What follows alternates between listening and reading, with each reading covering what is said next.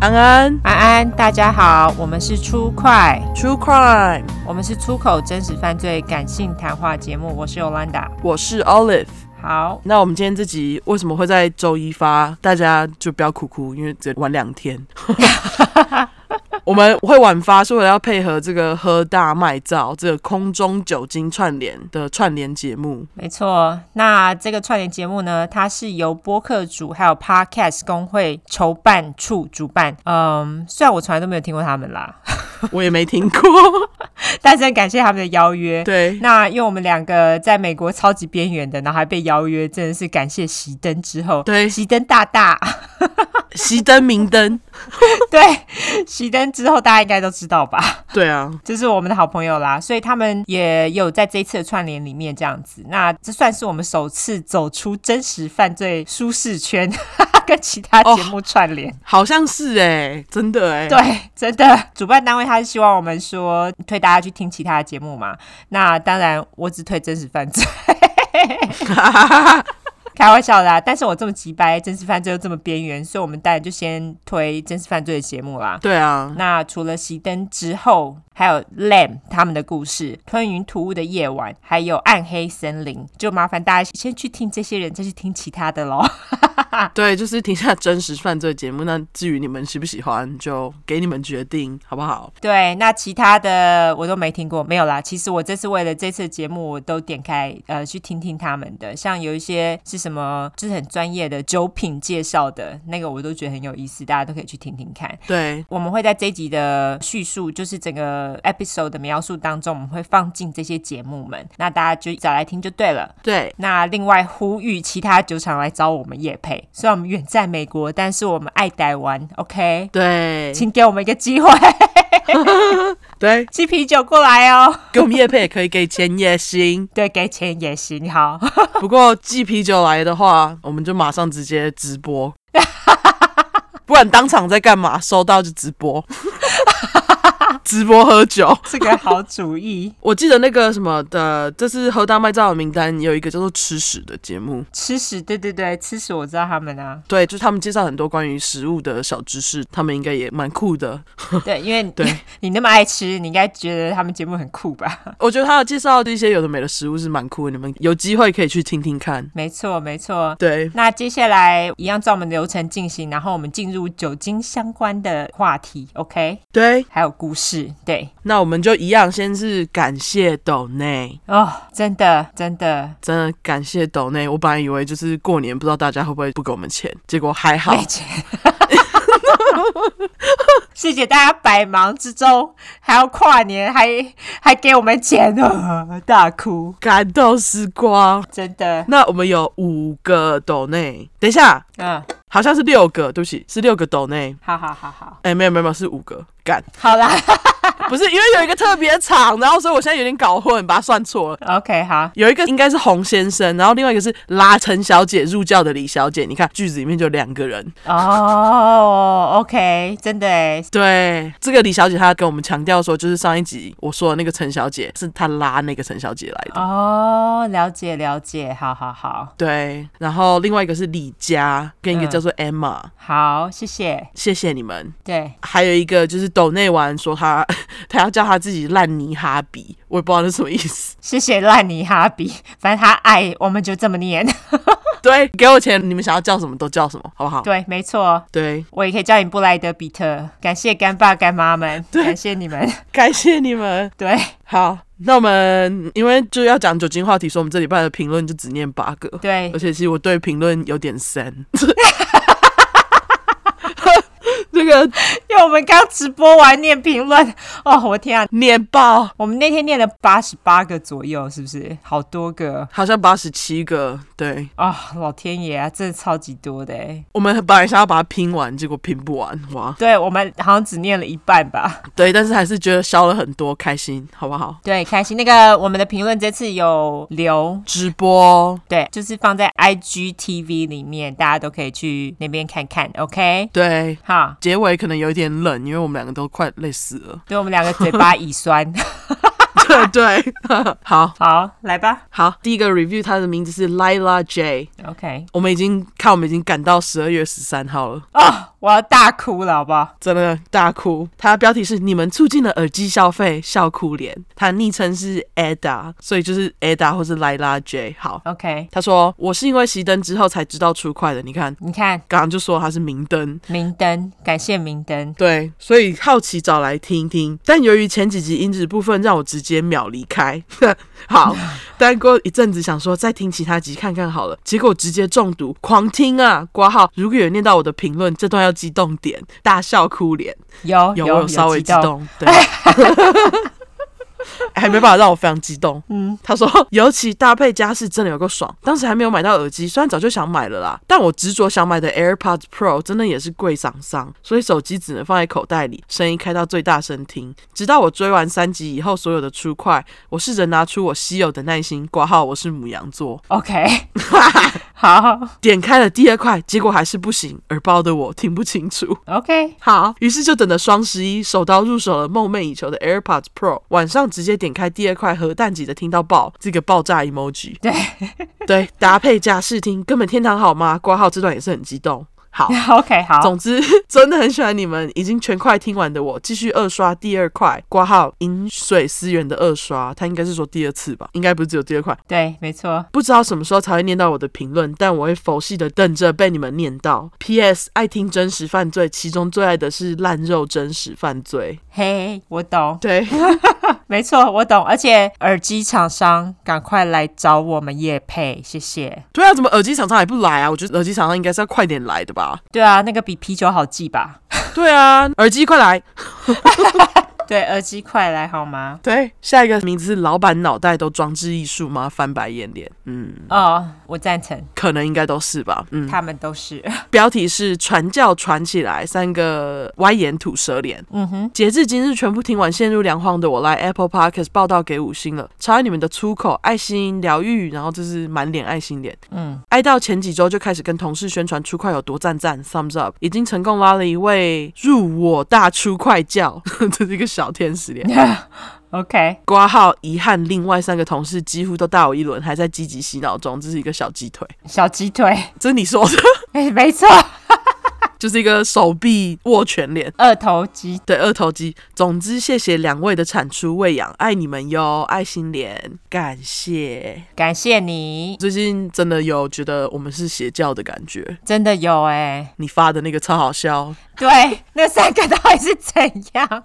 我看到我想说，呃，干嘛用三个账不同的账号来传给我们？我以为他们是传一样的东西，就一看居然是不一样的内容，只是开头很像。而且他们是不一样的人，你本来是以为他们是同一个人不一样的账号吗？ 对对对，我本来以为是这样子，我想说你干嘛啊、然后啊，我一看，哦，原来是 是朋友，你本来以为我没有狂粉是不是？对，想说哦这么爱我们，后来才发觉哦，他们也是很爱我们，可能是三个不同的人这样子。对他们说他们是三个在上班休息的时候说好一起传出来的， 我觉得这听起来很邪教。超邪教的，对，笑死我！好， 下一个，他名字是永远都要多爱自己一点，没错。标题是一定要五星的啦，眨眼脸。从熄灯之后的万圣节气划过来，你看又提到了。对，在听前三块钱说明栏中提醒音质不佳，让我想说会有多差呢？一点开后惊觉内容完胜，完全忘记音质的部分，感谢你，哦，真心感谢。真的，应该要在说明栏备注“本 podcast 即已入迷，忘却时间，你还在等什么？”要吗？你让他去帮我们传就好。对你去帮我们传教就好。对三个眨眼笑脸。对，之后每天就骑车听、走路听、睡觉也听，如果错过了还要重滑回去再听一次，笑哭脸。一块可能已经听了两三遍，这是吐舌脸。嗯，超爱你们用心准备、轻松诙谐的方式来说明案件。前两天和朋友聊天才惊觉，他是用 emoji 的打击白 狼，还蛮可爱的。对，已经成为口头禅，两个流汗脸。嗯哼，我发现我们听众打击白，他们都很喜欢用 emoji，用那个公鸡头。真的好可爱哦。对，先前睡着听着入眠，你们的声音直接出现在梦中，梦中你们在录音室录音，醒来后回想起，觉得好像哪里怪怪时，才发现原来刚刚我是脑补你们的录制过程，三个大笑哭脸。 OK，昨天在医院听着十八块，正准备闭上眼睛时，耳边正巧传来 Olive Cliff，好兄弟也想听，我们有正气。刹那间，我整个精神百倍，心中立马默念：阿弥陀佛，不要靠近我！ 我什么都没听到，什么都没做，不要过来哦！这是呃三个精神尖笑脸，三个大笑脸。我觉得没有排米亚啦，真的。对啊，他们要听也没关系啊，就让他们听嘛。对啊，自由啊，他们听完就叫他们走就好对啊了。对啊，搞不好他们就跟你一起享受，对不对？对啊，就是你有无心的朋友，对，好兄弟啊谢啦， 他会更瞎。没人敢听。对，超支持你们出下去！我已置板凳排着队，乖乖坐等新快，也正努力寻找有听 podcast 朋友，准备来拉下线。四个庆祝脸，感谢你喽，感谢你。没错。然后下一个是富坚 highball，这是他的名字。好、 OK，标题就写期待更多 necrophilia，然后一个笑脸。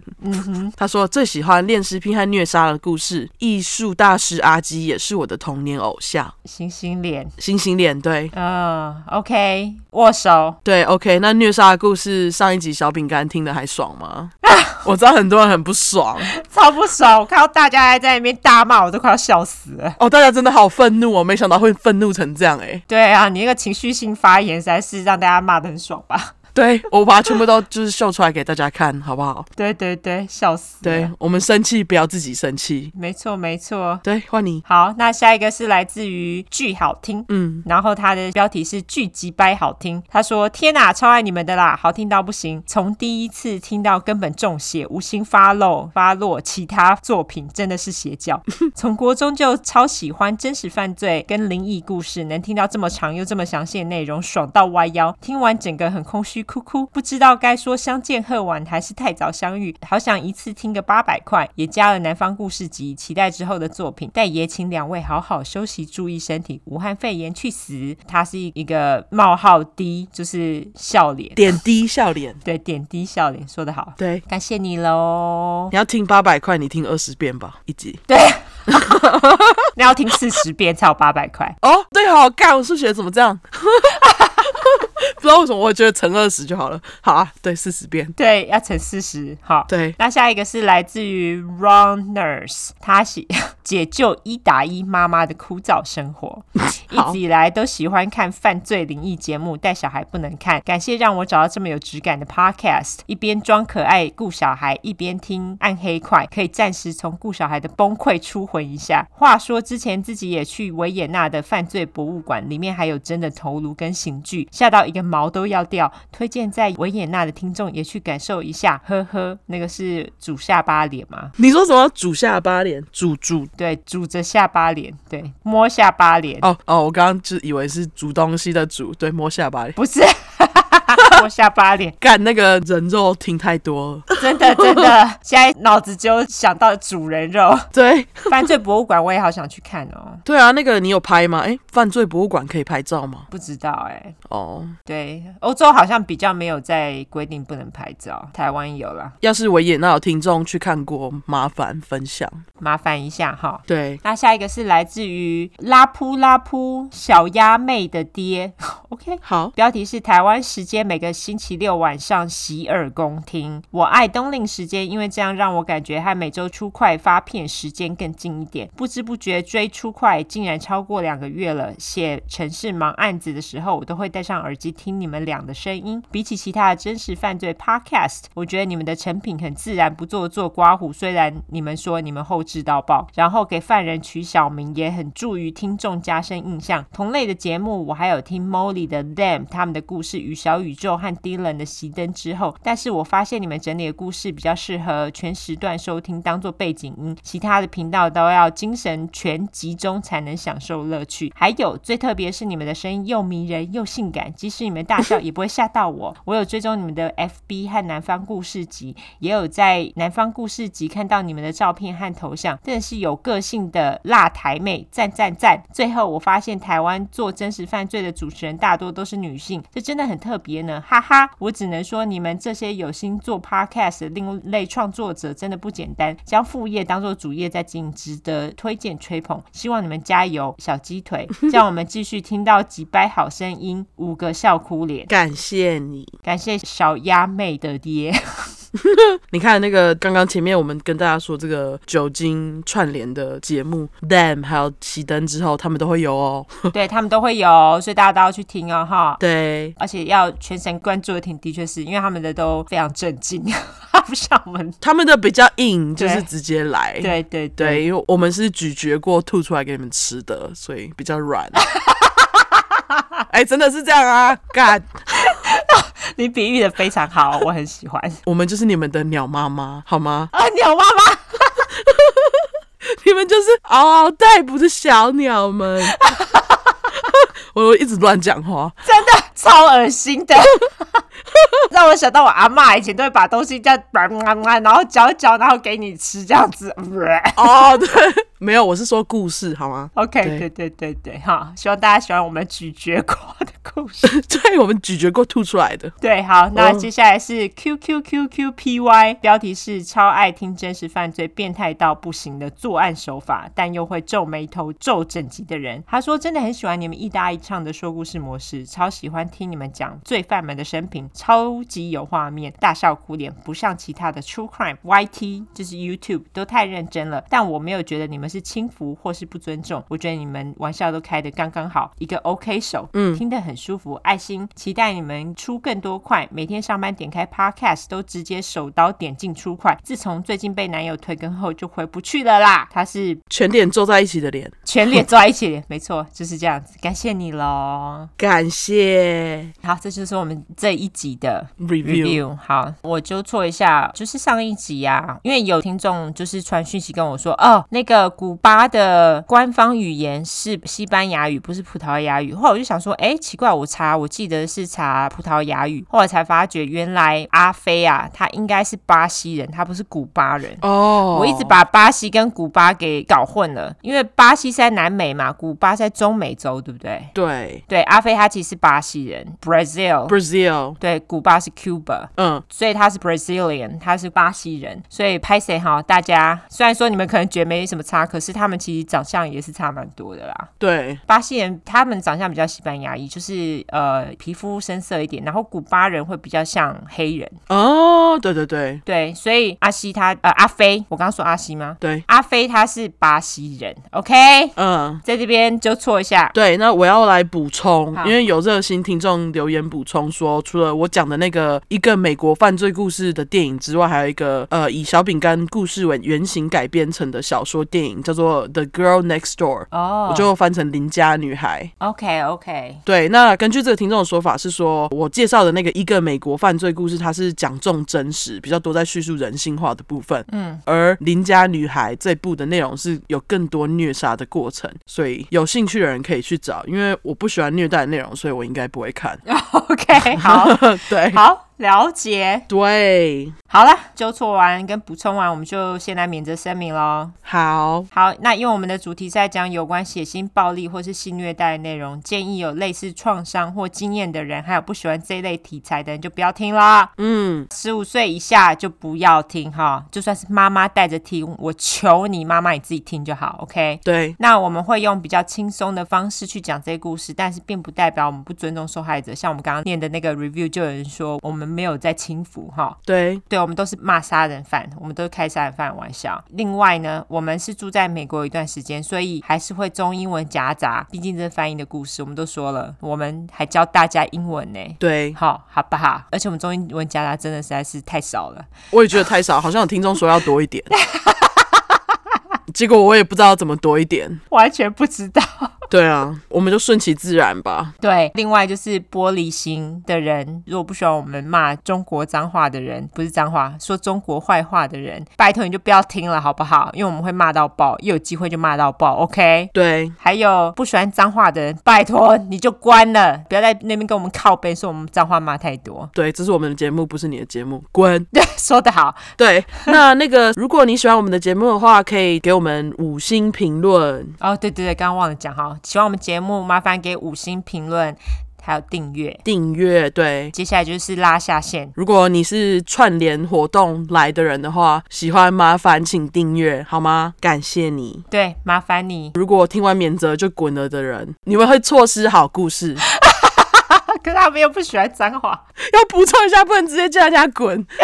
好，OK，对对，没错。嗯好，那我们这集是要讲跟酒有关的嘛？对啊，其实这根本就不难呐、因为大家都知道，我们杀人犯要不是爱喝酒，要不然就是有爱喝酒的爸妈。对，真的，对，所以这一集进入故事之前，我们就先来讲讲我们之前讲过的一些杀人犯他们喜欢喝的酒精饮料。OK，好，那我第一块讲的 Ted Bundy 就是 R 泰。嘿，据他自己本人说，他在犯案前呢，都要借助酒精来壮胆。通常呢，他的选择是 malt liquor。那 malt liquor 你直翻就是麦芽酒，其实就是啤酒啦，就是有加麦芽的啤酒。哦，嗯，据说这种 malt liquor 都是酒精含量比较高的啤酒。就像我说的，会有麦芽成分，那它的酒精浓度通常都是在五趴以上。 OK，对，跟我一样，跟你什么一样？哦，就是喜欢浓度高的。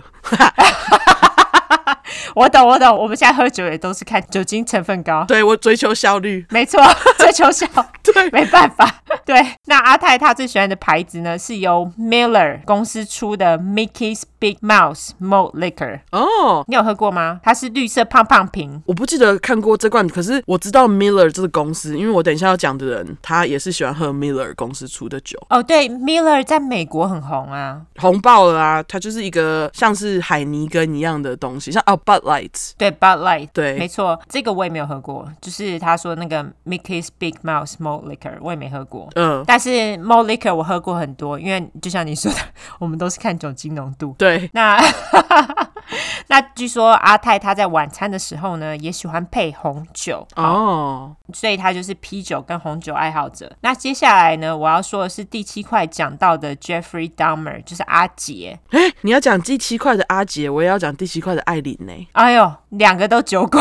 对，那因为我们第七块在讲的时候，其实大家都已经知道阿杰他从国中开始就已经酒精中毒、 酒精上瘾，对所以他是酒鬼，大家都知道了。他甚至之前就是把人家迷昏，还自己喝到那个饮料被迷昏，这样子就代表说他其实给其他人喝的东西也是酒嘛。嗯我之前不是说他在学校的时候，他在柜子里面都会放琴酒。嗯，那后来长大之后，就从琴酒毕业了。哼，他会在别人的饮料里面下药，那他通常都找回他自己家啦，不是说还会在三温暖里面，当然他们应该也是喝酒，我自己想象应该也是喝酒。应该是，嗯、对他把人找回他家之后呢，他通常都会先提供啤酒，那他啤酒的选择呢也是 Miller 哦，哦，对，或者是另外一个叫做 Pabst，南方人蛮爱的，因为它是很便宜的酒。嘿，通常都会叫 Pabst Blue Ribbon，但因为它叫 Blue Ribbon，就会有蓝色的那个蝴蝶结，我听过是 Blue Ribbon，不是 Pabst，哎、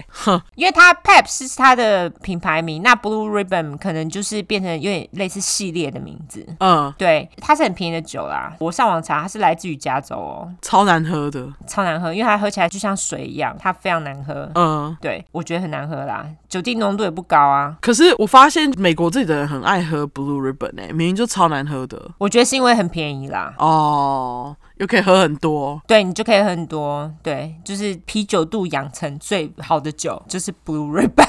哦，干真的，因为它真的就是不好喝，像水一样。对，真的它很水，因为阿杰毕竟是酒鬼，也不难想象就是他会选 Blue Ribbon 啊。哦他就是给受害者啤酒之后呢，他会再进一步给他们威士忌可乐或是兰姆酒加可乐，这是他的选择。好，哦，对，再来呢，我要讲的是第三块的 Ed Camper，就是 A 哎、校园杀手。对，大家还记得他都会去酒吧跟警察套交情嘛？对，就是讨秘密，业界秘密。对对对对，没错。对， A 的选择呢，他去酒吧的选择是 Tequila Shot，哦就，是龙舌兰。嘿，而且呢，A 他喜欢直接喝，他不喜欢调酒。而且听说他超爱喝 shot，他几乎千杯不醉，他可以喝很多，然后都不会醉。我觉得是因为他很高大啦，因为你只要身材越高大，就是你越难醉。哦，对啊，因为你就需要比较多的酒精浓度来醉啊。对对对，没错。那这是三个我要补充的喜欢喝的酒，接下来就该你。好，我们讲过的人之中呢，我回去找呢，发现第三块就是喜欢杀年轻男生的小丑杀手 John Wayne Gacy 盖西。嗯他喜欢一瓶叫做 J M B 的威士忌，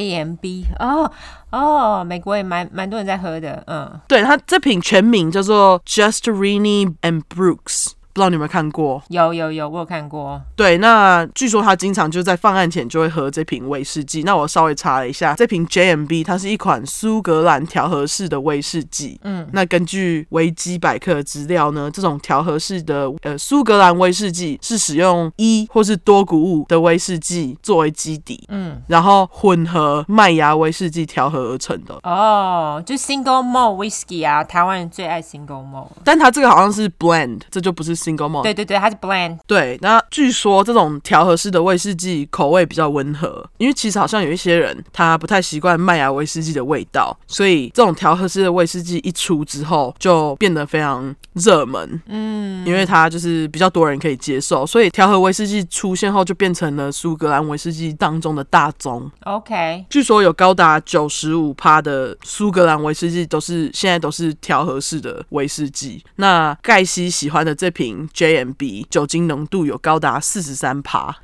哦、o k 了解。这 JMB 我有看过，我不确定我到底有没有喝过，因为我以前呐、是 single malt whisky 的爱好者。哦。对我以前现在身体太弱，无法再喝威士忌，但你喝了会怎样？就是会醉吗？太容易醉了。而且我之前就是我最后一次喝 whisky 喝到醉的那一次的经验实在太差了，所以我后来就是非常少喝 whisky。哦，你要结尾说吗？ 结尾说 也可以啊，对，我们就结尾就来聊聊这个。 我们可以再讨论。对，因为 single malt whisky 在台湾啊非常大宗欸诶，而且几乎是除了英国之外，台湾大概是最大宗的另外一个国家诶，你没想到吧？是哦对，台湾这么小一个地方，那 Single Malt Whisky 你喝的当时有名的几个牌子，你喝的是有哪几个？哦，我喝的有 Highland Park，那个是我最喜欢的。我听过，哦是不是什么高地？对高地 whisky，它的煤炭味非常重哦然后我非常喜欢。对，它算是比较阳刚一点的口味。嗯，另外一个是像 Glenfiddich，它就是很甜的 single malt whisky，它是大家都比较可以接受一点的。 OK，对，这是两个我比较喜欢的牌子。那其他还有很多啦，很多，我现在一时也想不起来。好，没关系。对， 对，我最记得大概就是这两个，因为这两个是我那时候最常喝的。然后 Highland Park 是因为我有朋友非常喜爱，后来我就整个被他推坑。哦，原来对我还有个朋友，他是在酒厂工作，之前就被他拉进去喝的。他每次只要有威士忌的那个试酒会，他都会拉我去试。哇，好好哦，对，喝的醉醺醺，要要给钱，可是很便宜，你就是一场大概五百块，哦，很便宜耶，很便宜。然后他就会提供你不同年份的威士忌，有什么十五年、二十年，有时候会到三十年。哇，对，然后他们还会附面包给你吃，因为你就是喝完不同年份威士忌，你就吃个面包，然后你再去喝下一个，你就可以比较去尝不一样的味道，这样子。那你当时品酒的时候，你有觉得就是年份比较长的威士忌特别好喝吗？哦，有有差哦，喝得出来，就有点像你在喝红酒的时候啊。嗯，不是有的红酒，你要先开瓶，你可能要等个三十分钟，让那个空气进入之后，嗯，它的味道就会不一样嘛。是，威士忌，我觉得它的年份不同，就是稍微有一点这样子的感觉，但是它当然跟空气没有关系，它是跟你放在橡木桶的年份里面有关。对， 但是你放越久的威士忌，它喝起来真的就越顺口。年份比较低一点的，他们就像是小男孩，就会在你嘴中乱跳的感觉。哈哈，这比喻真好。对，没错。因为我只有去品过就是白酒、红酒，但是从来没有去呃威士忌的品酒，哦，所以是蛮神奇的。对对对，像威士忌，美国很喜欢波本，波本我就不是很喜欢。哦，对对对，Bourbon 在我朋友间也超级红的。对美国人超爱我，我还好，我觉得它的味道我不是很喜欢，所以我就没有特别爱 bourbon。我觉得它是稍微有点甜味的威士忌，哦、o k 了解。哇，威士忌好好聊，好下一超个，好聊的。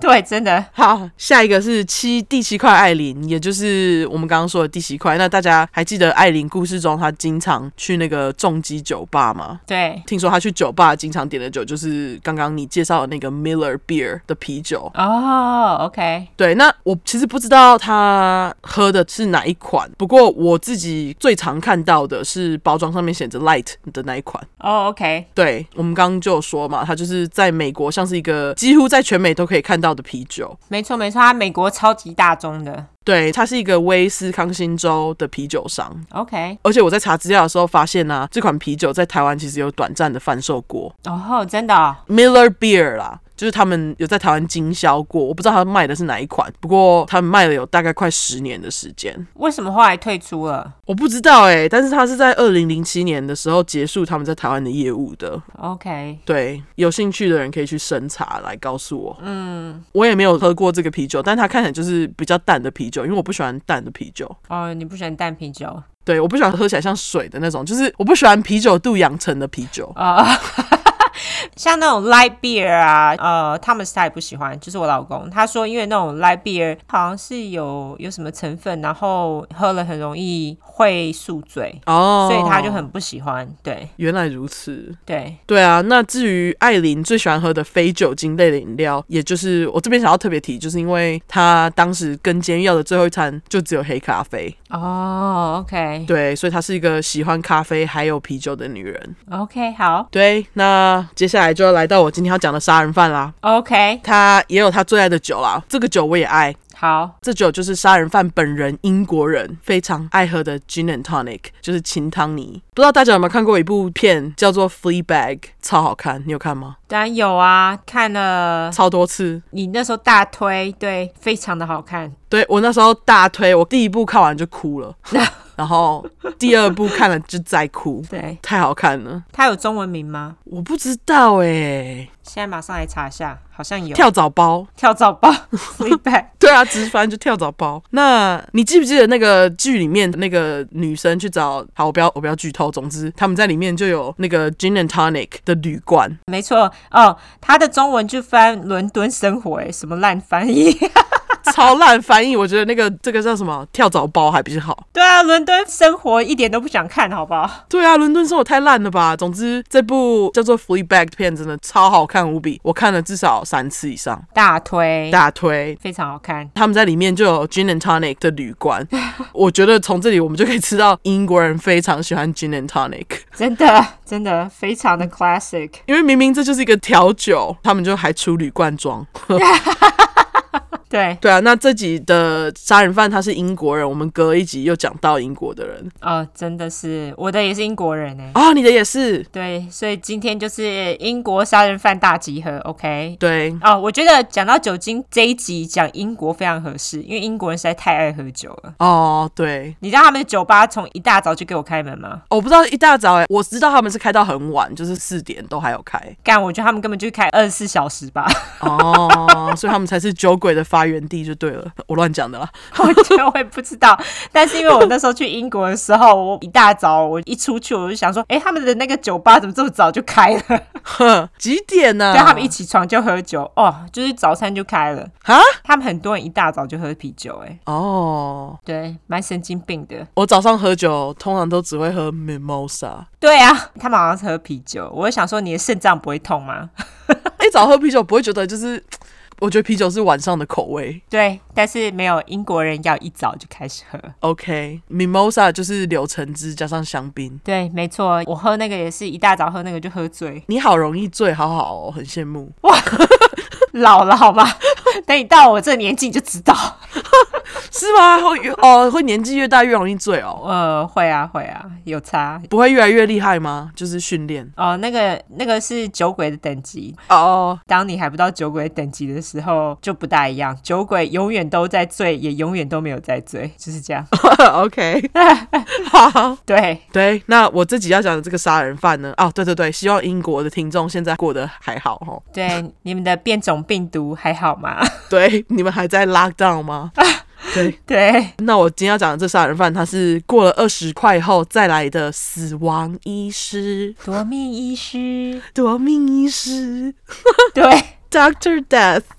，OK。他是一个在英国自以为杀人是做好事的医生啊， OK，好，他的名字叫做 Harold Frederick Shipman，那我就叫他阿传。诶，他跟你那个阿杰一样喜欢喝琴酒、诶，那至于牌子是什么阿杰的我不知道哎、哦？对，我有查到阿川喜欢喝的牌子，那他喜欢的这个牌子叫做 Gordon's Gin，这瓶 Gordon's Gin 酒精浓度是四十趴，哦我查了一下它的来历，它是伦敦的牌子，而且在英国普通超市就找得到了。哦 OK，听说在他们当地是所谓的超值酒，CP 值很高，什么意思？比较容易醉吗？ 不是就是说它是比较呃怎么讲，在同样酒精浓度的琴酒之下，算是比较便宜一点的。哦，OK，对对对，就是说相比之下 CP 值比较高，就是台湾人很爱讲的 CP 值有没有？对，没错。那阿传喜欢喝的调法就是经典的 ice and a slice，意思就是碎冰加上一片果皮，这个果皮就是 peel slice。peel 的意思就是果皮。啊、通常呢，我自己在喝 gin and tonic，我会用青柠檬啦。不过其实水果你可以看心情调整成你要的水果，像是葡萄柚啊，或是柳橙之类的。了解。那调法我不确定，呃，秦汤尼有没有固定的调法？不过我查到了这个 ice and size 的食谱呢，就是把琴酒倒进去碎冰之后，慢慢加进去汤泥水，就是 tonic water，嗯，接着再加上一片青柠皮薄片点缀，这样顺便给它柠檬的味道。那小小科普一下琴酒，虽然说琴酒呢在英国这么红，可是其他最开始被发明的地方是荷兰。哦，是哦，对，它的原料是麦，被蒸馏过后呢，通常会加上杜松子，就是 juniper berry。 OK，这个东西好好深哦，完全不知道是什么。对，为什么我要特别讲这个杜松子的原因呢？是因为它加了这个杜松子，最后一起蒸馏才做出琴酒的关系，所以琴酒也被称作杜松子酒。 OK，对对对，总之呢，这个琴汤泥这个调酒喝起来就是有一点苦苦的，可是却顺口。嗯，你喜欢喝吗？我 OK，没有特别爱，但是有时候会点来喝。哦，那 gin and tonic 这个酒呢，苦苦的这点就被 NY Post 的某个报道拿去做文章。嗯，我在写我这个今天的杀人犯的时候，我就好奇的去查了一下，哦，喜欢清汤你的人是怎样。然后我就看到这篇文章，虽然说我不确定我能找到什么，可是我就是看到这篇文章。那这篇文章它就是说，一个奥地利的大学以九百五十三个人为样本做了实验， OK，做完问卷调查后，统计发现，喜欢吃喝苦的东西的人，会有更多 psychopath 的人格特质。哈，对。我跟你说，里面就会问说，哦，你你会享受就是折磨人吗之类，像这种问题。嗯，然后这新闻标题超级耸动，他就写说，要是你喜欢秦汤尼酒的话，你有可能是 psychopath，就是喜欢吃苦或喝苦的东西，错了吗？ 对不对？就是喜欢吃苦瓜，错了吗？ 对，喜欢吃苦瓜错了吗？还要被讲是 psychopath，对我就觉得很好笑，我就特别讲一下。好， psychopath 我们之前就讲过嘛，就像 CEO、公司主管啊，或是大部分的戏骨人都有 psychopath 的这个特质，哦，就是因为他们比较无情、自私、没有同情心，甚至是冷漠，所以可以不择目的的执行目标。嗯，那像我或是其他喜欢秦汤你的听众，就是因为有正气，通通会变成 CEO 或是主管，好吗？ OK， 这些特质在阿传身上，当然就是让他能成功杀这么多人，没有被发现。而且他 他跟你一样是摩羯座，哎，好，OK，。跟你的生日只差两天什么？对，他是一九四六年一月十四出生，哦，就让听众自己猜你的生日是哪天好了。对，你们可以在那一天跟我说生日快乐。对，你们自己猜，然后既猜你是哪里人，我们再来一次让听众猜，五十五十的几率有没有？没错，没错。对，是说你们看到阿传的脸，就会觉得哦，他喜欢秦汤尼酒，好像也很合理。不知道为什么看到他脸，就觉得他好像就会喝那个酒，因为他真的是像报道说的，就是爱喝苦的人，狡诈阴险。哦，OK，而且他其实，在英国呢是有名到跟我们那个圣诞惊喜快讲的吉白狼阿西差不多有名。哦，真的哦、对，那他们两个还一起出现在某篇英国连载的漫画期刊里面。是大家画关于他们的漫画吗？就是有一个叫做 VIX 的连载漫画，他们就以阿传还有阿西这两个人当主角，哦，然后出版了一个漫画，然后那那一篇好像叫做《Harold and Fred》。 OK，漫画里面的内容大概就是在说阿传跟阿西两个人就联合一起杀女人，结果这个漫画一出，马上就被大家抨击。一定啊，对啊，听起来就很荒谬的内容哎。超荒谬的啊！阿传呢，除了死亡医生 Doctor Death 这个称号之外，还有 The Angel of Death 死亡天使。哦，OK，就跟那个我们第五块的吉儿一样的称号。哦，真的哎，对，而且它还有一个叫做 The Good Doctor 这个称号，啊、反讽法， 对，有点像是反讽法，因为他觉得他在帮病人，就是杀他们。嗯，你看，就像我们一直讲的，从医的人只要杀人，称号不是死亡医生就是死亡天使。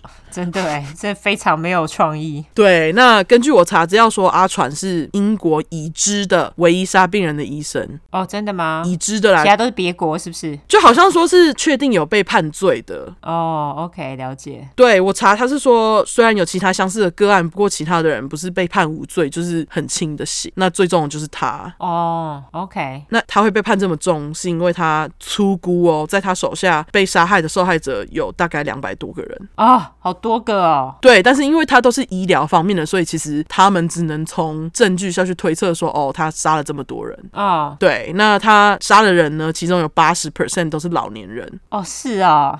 老年的人好像死掉，你也会觉得呃，就是老死啊。对，就不会觉得太可疑，就是什么都衰弱，然后就死亡这样子。对，而且因为他其实很会骗，他有伪造文书，而且他是谨慎的摩羯，就是你。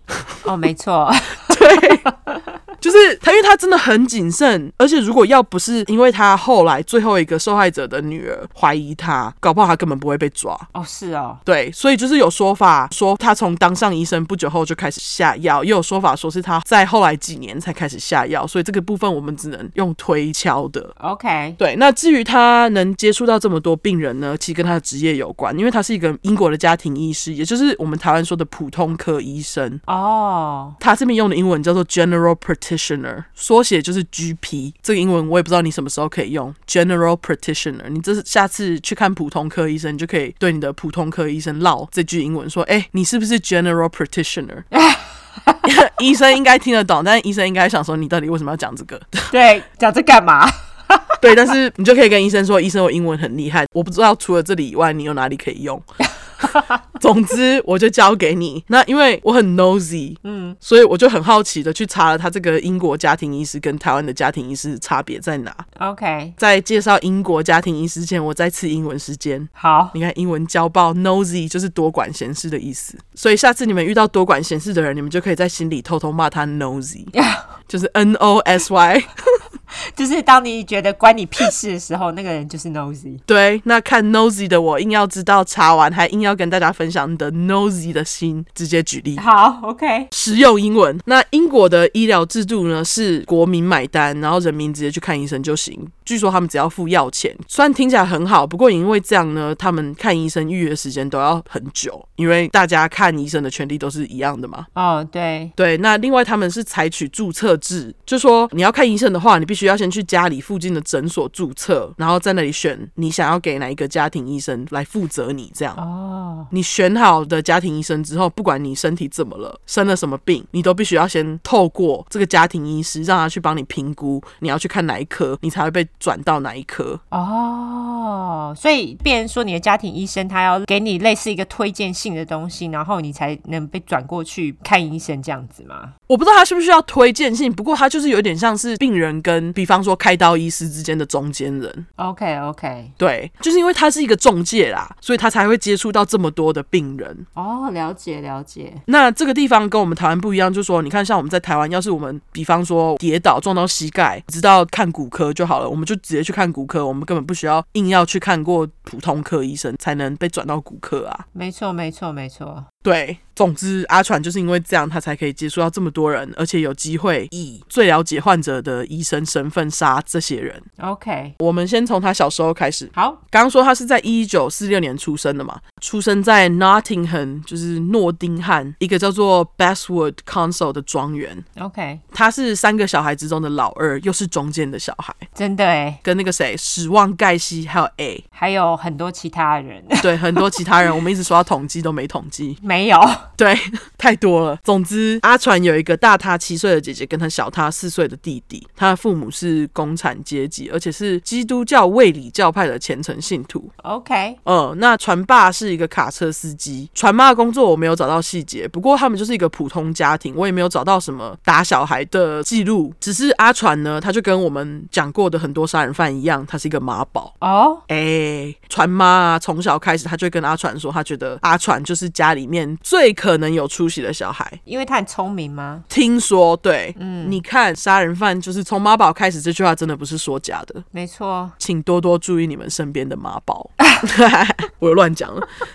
对，但是我觉得妈宝们有时候很容易有问题。是总之，根据邻居的说法呢，船妈算是一个还不错的人，不过她不知道为什么在街坊邻居之中会特别表现的她自己就是有优越感，表现的他们家比邻居都还要好。嗯，船妈也是这样子教阿传的，就是跟阿传说：“哎、你最聪明，比大家都好。”她也就在他妈的影响下，开始对学校同学渐渐的摆出高姿态，不愿意跟其他同学讲 话。可是我觉得这个是一个摩羯座的特质，哎，哦，是这样吗？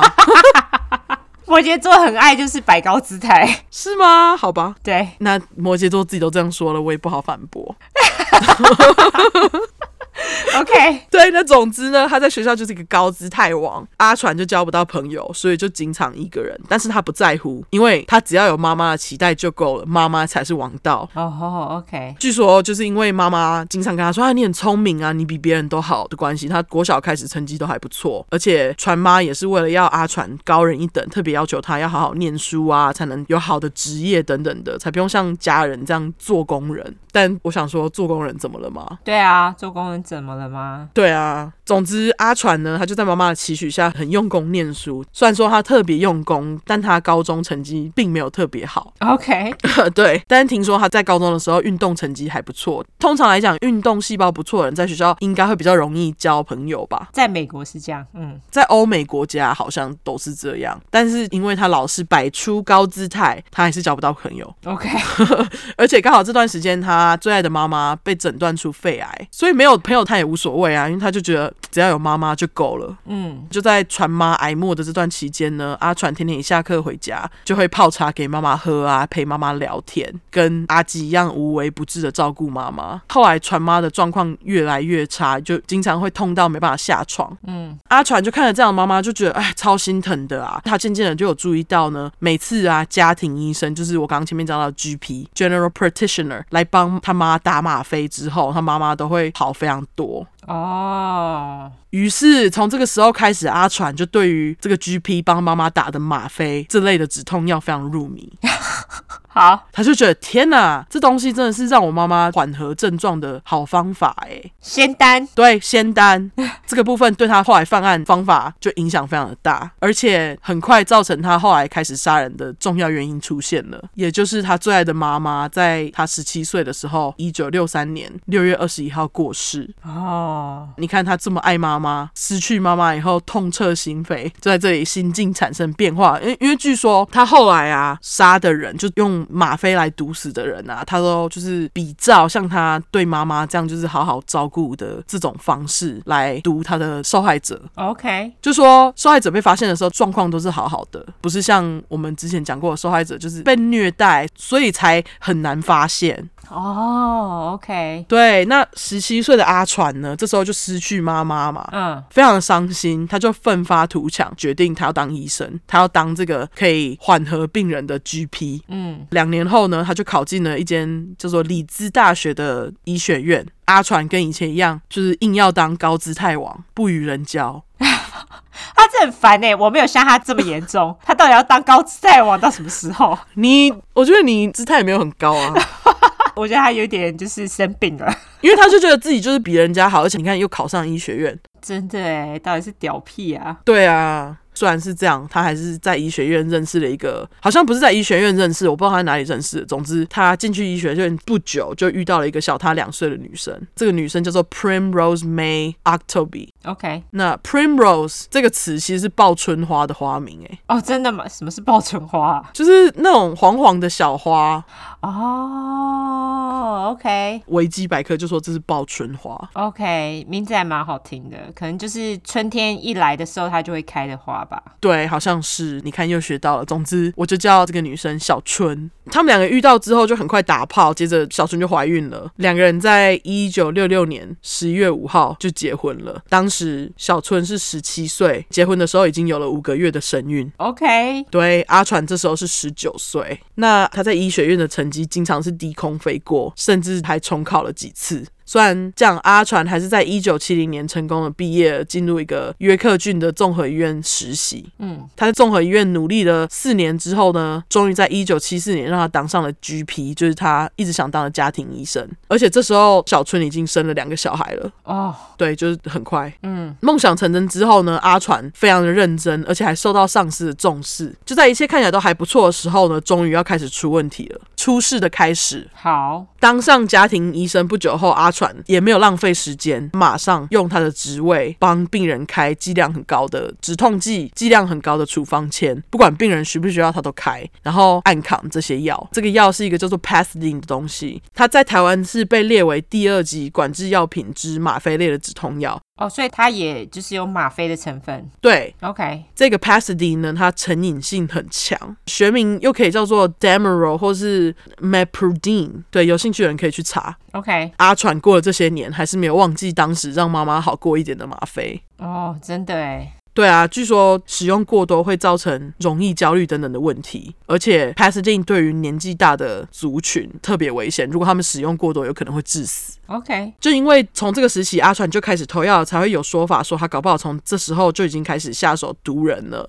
哦，OK，只是他们没有办法确切的找到他毒了谁。哦，偷药偷了一阵子之后，阿传就被医院发现他偷药嘛，被医院抓了之后，他跟医院说的理由就是说他偷这些药，他是为了要自己用的。因为阿传他其实有 Pasadine，就是这个止痛药的上瘾症状，而且他就跟医院讲说，他看到母亲癌末前使用这些吗啡，他很好奇想用一下，结果不小心上瘾。哦，OK，他是这样讲啦，但谁知道？那他就跟医院讲说：“哦，你们不要 fire 我啦，再给我一次机会。”那医院当然直接拒绝啊。哦，结果玻璃心的阿传被拒绝后，马上生气，冲到上司面前乱摔东西。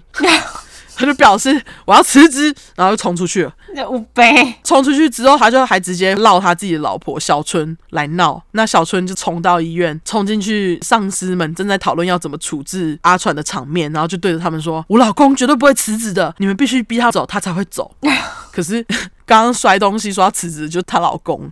对啊，对啊，出尔反尔，玻璃心最会。完全，对，那夫妻这样闹，医院当然是不理他们啊，不止把他炒了之外，还罚他六百块英镑。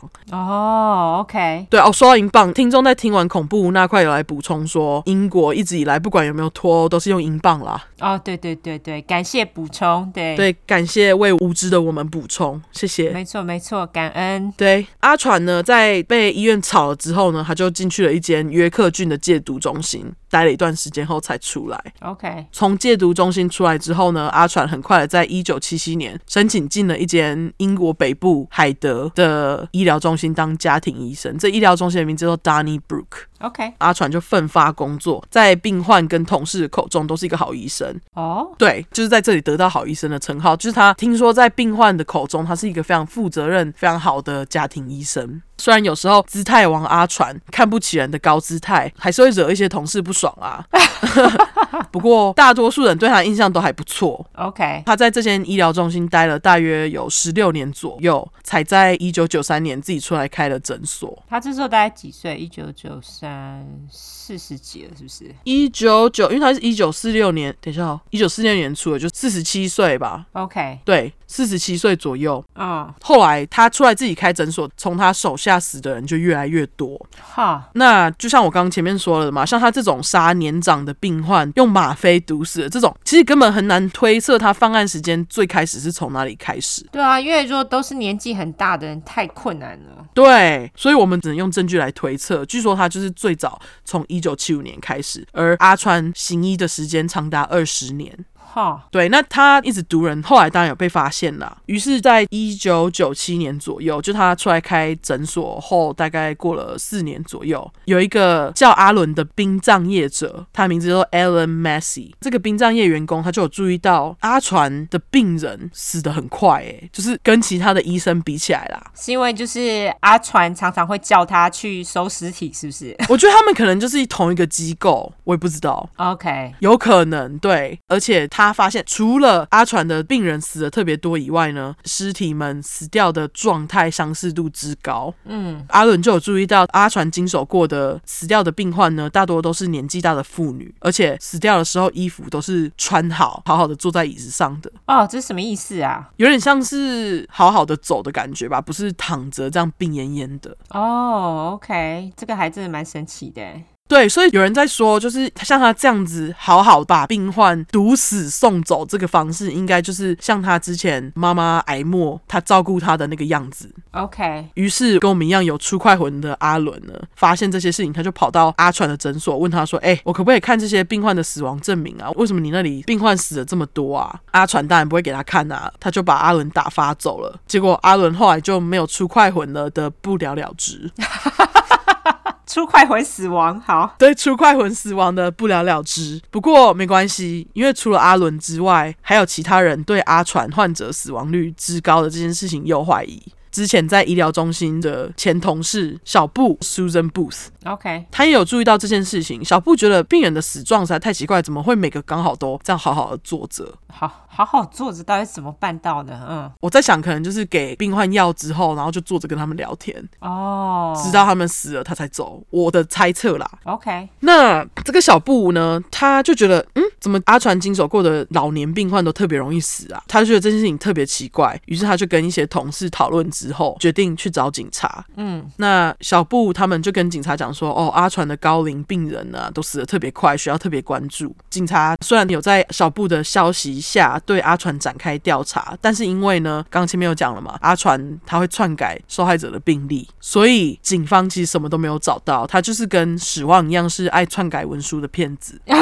OK，据说他就是改死亡证明之类的东西，哦哦，就因为这样呢，警方就在调查一个月后什么都没有找到，只好在一九九八年的四月十七号结束对他的调查。据说他们什么都没有找到，是因为一开始警方并没有重视这个案件，所以被指配来调查这案子的警察资历比较浅，经验不足，调查做的没有很仔细，没有发现他行医的这些年篡改的病例。嗯，但是没关系，因为阿传呢就要遇到我一开始说的导致他最后被捕的受害者之女，好对，这个受害者她是阿酸的最后一个受害者，名字叫做 Kathleen Grundy。阿酸，对不起，阿传，OK，我 想居然跟阿酸有关， 没有没有没有，阿传阿传，对不起对不起对不起，怎么办？我这段要剪掉还是？我不知道，我觉得这个实在是太好笑了。我想说，突然阿酸出现，你看阿酸对我造成心灵创伤，完全干嘛写故事还不小心把它写进去？ 阿传呐、对不起啊。 OK，阿传，对，那这个受害者是阿传最后一名受害者，他的名字叫做 Kathleen Grundy，我就叫他阿关。嗯，阿关是一个非常有钱的八十一岁寡妇，在阿传来看她不久后，就在当年的一九九八年六月二十四号被发现躺在沙发上死了，就跟之前殡葬业者阿伦发现的一样，阿关死的时候是衣着整齐在沙发上的。这时候阿关的女儿就觉得很奇怪，明明前几天妈妈都还好好的，怎么突然这样就死了？嗯，这女儿的名字叫做 Angela Woodruff，我就叫她天使女孩。好，纳闷的天使女孩，因为觉得太奇怪了，就跑去找负责她妈妈阿关的家庭医生阿传嘛。那阿传提供给她的死亡证明单也是她篡改的啊，嗯，就她篡改，它上面就写着老死，好，有个敷衍。非常。对，那天使女孩也不是笨蛋，她是一个厉害的律师。哦，惹到律师哦，对她马上就对阿传表示我要验尸，可是阿传就跟天使女孩表示你妈不需要验尸，她绝对是老死的。结果天使女孩就只好悻悻然的先听她的话，先把她妈妈给埋了。 OK，可是紧接着，天使女孩她就发现她妈妈的遗书内容很奇怪，因为她是负责她妈妈遗书的人，因为她是律师嘛。哦，律师啊、对，那之前呢，阿关想要更改遗书的时候，都一定会跟天使女孩讨论。不过这份遗书里面的内容啊，却是他第一次看到的内容，不跟他讨论，不像是他妈妈的作风啊。对啊，那遗书的内容呢，就在说阿关他因为很感谢这个尽心尽力照顾他的医生阿传，所以他要把身后所有的钱都留给阿传。哈，OK，对，这就很奇怪啦。天使女孩就想说，奇怪，我妈怎么会就这样把她所有的钱留给这个医生啊？对啊，而且她真的是一个非常有钱的寡妇哦。她在信里面，她就说她要留给阿川的钱高达三十八万六千英镑。哦，超多钱的、欸，超多钱，也就是现在的五十九万英镑，大约是八十万美金，也就是两千四百万台币，哦，好多钱哦。超多钱。所以天使女孩就觉得干可疑到不行，马上怀疑妈妈阿关的死一定跟这个要继承遗产的家庭医生阿川有关啦。她的确也没有怀疑错，因为阿川的确篡改了遗书。 OK，总之，总之，他就说干文件一定是伪造的。天使女孩应该没有说干啦，干是我家的。好就在无限怀疑之下，行动很快地跑去警局报案。 ，OK，接着呢，天使女孩就在警方的协助之下，把妈妈从棺材里面挖出来验尸。那验尸报告就指出啊，阿关是死于吗啡过量，而且死亡时间是在阿传家访后的三小时内。哈，等了罪证确凿，对，你看他这个下毒的工具，就是之前妈宝阿传在妈妈癌末那段时间看到拿来帮妈妈止痛的吗啡，因为他妈造成他对吗啡的执着，让他觉得他自己是在帮这些年老的病人。嗯，那吗啡的英文是 dimorphine，维基百科后面有刮胡是海洛因。哦，对啊，它就是呃，是不是就是从那个花罂粟花来的？好像是，呃，尸检报告出来之后呢，警方马上包围阿传的家，把他逮捕。哦，搜查之后，就从他家发现他用来伪造阿关遗书的打字机，然后还有一堆莫名其妙的女人珠宝。哦，所以那个是他的 trophy 吗？就是他的战利品。对他就是有被怀疑说这些是受害者的珠宝，而且之后这些女人珠宝还有一些小后续哦。嗯，那听说阿传是个 hoarder，就跟阿基一样很脏乱。什么医生也一样就对了。对，就是会让人家觉得说，哎，你不是一个医生吗？因为有没有我们社会就觉得医生家里应该都会很体面。对啊，对啊，但是他没有。对，但是他没有，他就是也有让警方惊讶到，就是哎，你这医生竟然是个 hoarder，hoarder OK，好，错了吗？好，对，总之就因为这些证据，让警方想到几个月前他们有对阿传展开调查嘛，他们就想说，干，一定不只有阿关这个受害者。警方后来就陆陆续续的从阿传家庭医生的探访名单中呢，发现过世的人其中有十四个跟阿关一样吗啡过量致死的案子，这些受害者的死亡证明也都是像阿关一样是被他伪造出来的。哦，而且听说以前啊，就是这些受害者过世之后，阿传都会要求家属们赶快火化他们，代表阿传知道他自己在做什么。就是有鬼嘛，对，而且就像他一直以来保持的高姿态，姿态王很烦哎、对他就是觉得自己这样是在救人，不顾受害者的意愿，乱给吗啡，就杀了一堆人。虽然说他杀的人年纪都比较大，而且其实在我们讲的杀人犯来讲，他算是比较温和的杀法啦。嗯，对啊，最后呢，警方就在九月七号以十五项谋杀跟一项伪造文书罪起诉阿传。那他在被侦讯的时候，他就跟警方讲说：“我不觉得我有做错任何事啊，我给病人吗啡只是在帮他们而已。哦，OK，” 那至于大家搞不好现在都已经忘记了他的老婆小春。哦，对，还记得吗？爆春花。记得记得，对，那她在阿传被捕之后呢，也一直对外表示，她坚信她老公是清白的，嗯她老公是一个好医生，绝对不可能做出这种乱杀人的事。他给病人吗啡都是需要的，非常的死心塌地。真的欸对，据说他这些年来跟阿传总共生了四个小孩。哦，我的妈呀，那审判的过程中呢，阿传这个态度王在法庭上就跟从小妈妈教的一样，表现出莫名的优越感，自以为高人一等， 他很烦欸呢、对，很烦。结果就因为这样，让评审团觉得他很讨厌。，他 一定 啊对，就他最后就在两千年的一月三十一号下午，他就以刚刚被起诉的十五项谋杀，还有一项伪造文书，被判了十五个无期徒刑，然后是终身判决，没有假释的机会。嗯，那当时阿传的事件一出现，就造成英国大轰动，想说干一个医生这样杀，这样大家以后要怎么相信医生啊？嗯，那后来阿传呢是被送进去一个叫做德罕的 Durham Prison 的监狱去关，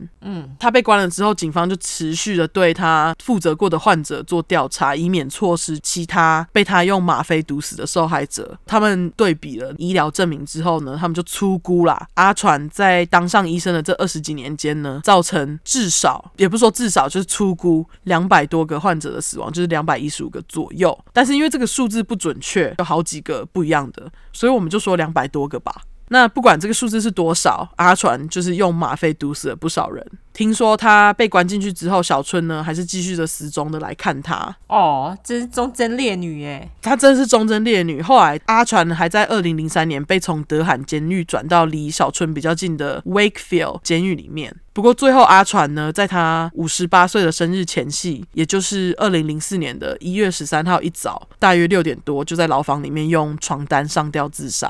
哈？为什么？可能就是没办法毒人，很痛苦吧。 我也不知道，因为我不知道英国他那个法是怎样吼。我看到的是写说他会想自杀，是因为他要是活过六十岁的话，他老婆小春跟小孩子就没有办法拿到什么他当医生的津贴还是什么的。哦，是哦，哼对，但是因为这个地方我没有再看到更多相关的资料，所以我就没有把它写进去。 ，OK，可是这个就是一个可能性就对了。对，那最后阿传的尸体就被交给了家人，也就是忠实的小春去处理。听说当时警方有建议小春先不要把阿传埋起来，原因是说以免恨死阿传的大众跑去攻击他的坟墓。 OK，所以据说尸体迟迟拖了一年才被好好的下葬，然后那段时间就被放在冰冻库里面保存，直到二零零五年的三月十九号，他的家人们才把他的尸体火化掉，只有小春跟他的四个小孩参加这个火化的过程。嗯，阿传在自杀之后，受害者的家属们都超气的啊，想说你这个杀人的医生就这样死，也实在太便宜了吧。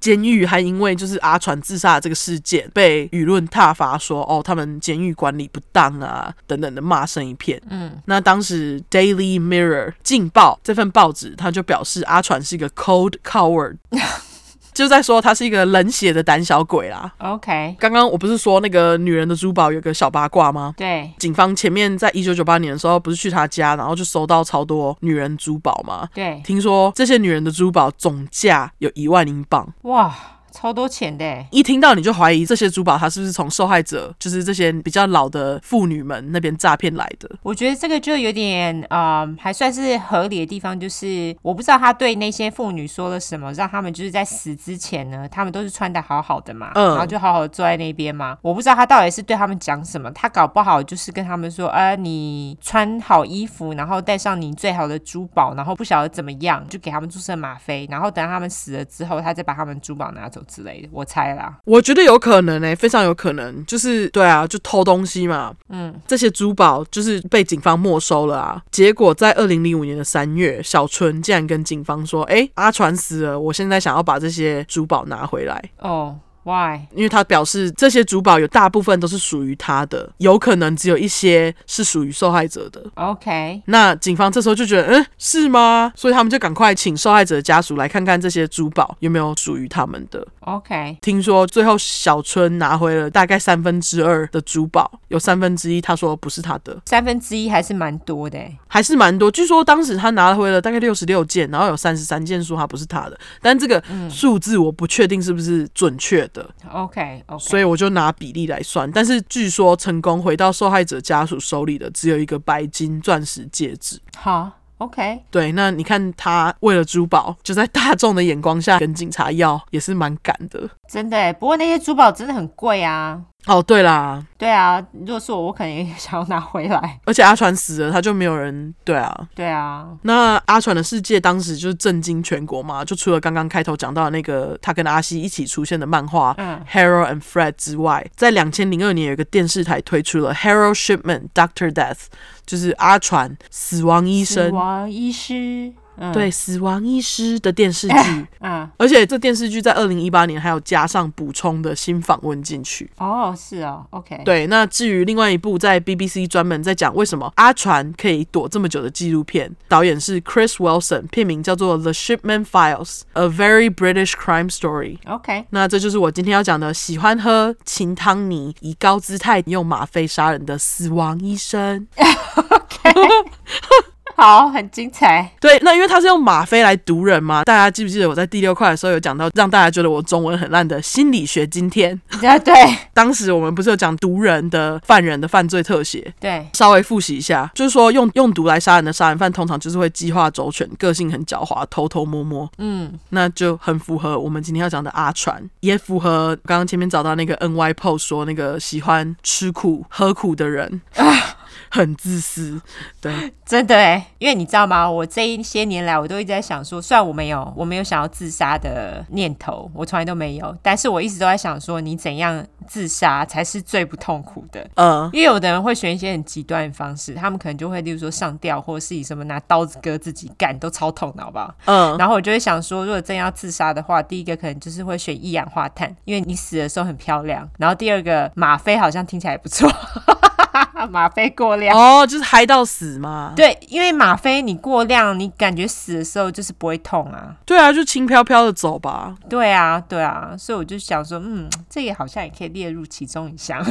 对，我觉得这个阿传就是因为他觉得吗啡死掉是轻飘飘的过世，他才会觉得自己是在做好事。哦，OK，OK、o k OK，对原来是这样子。就是他到死死前，据说他都没有就是反悔，哦，是哦，嗯，他就一直觉得自己在帮他们，对他就是一直说我没有罪啊，到底为什么我要被关之类的。是。对不过虽然我这样讲，可是还是不鼓励大家自杀，好不好？对那个大家还是好好的活着，听听出快，对，让你有活着的念头。没错，OK。对好啦，那很精彩。好，那接下来就该我讲另外一个英国杀人犯啦。对，另外一个酒精故事，没错，好玩。晚安。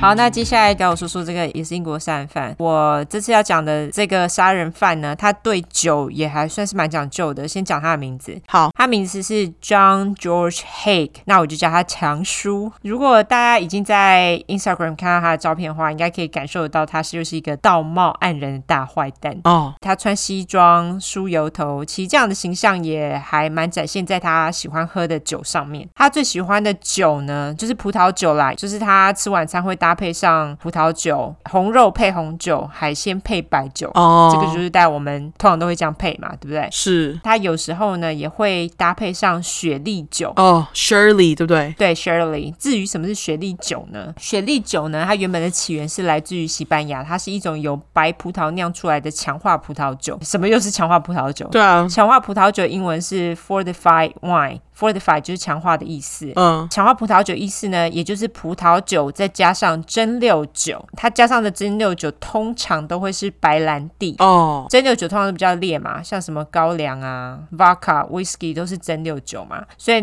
酒就会变比较烈。这样子有没有学到一些小知识呢？所以就是说，它就是加上这些蒸馏酒，在它酿造的过程中加进去，这样吗？对，总之呢，强叔他最爱的就是葡萄酒相关的酒啦。强叔他是英国人，英国人我们不是通常都会有一个刻板印象，就是他们比较爱啤酒嘛，因为就像我说，他们酒吧一大早就开了。哦，对，但是其实强叔他非常鄙视啤酒，因为他觉得啤酒很 vulgar，哦， vulgar 大家还记得吗？我们之前教过了哈，就是粗俗的意思。所以强叔呢，他就觉得啊，啤酒有个粗俗的啊，他看不起啤酒，所以他就不喝，哈，所以他从来都不碰哦。 他对啤酒有莫名成见，对我就想说，干你这个杀人犯在那边跟我说粗俗。完全杀人更粗俗，好不好？而且他的杀法更是极白粗俗，哦，跟我的相反。没错。而且呢，不止杀人，他还喝血哦，就很锐气呀、啊。他喝血是为了什么？要补充铁质吗等会就跟你说为什么。 ？OK，好，先来说说他的称号，他的称号叫做 acid bath murderer，就是酸浴杀手。所以意思就是他是用酸来溶解他的受害者的尸体。嗯，那我们就来进入主题喽。好，那我先来说说强叔的生平。强叔呢，他是出生于一九零九年七月二十四号，是作家一。我们今天两个人都讲非常冷门的星座，真的哎，对，所以大家好好的把握，也不知道把握什么。就觉得开心。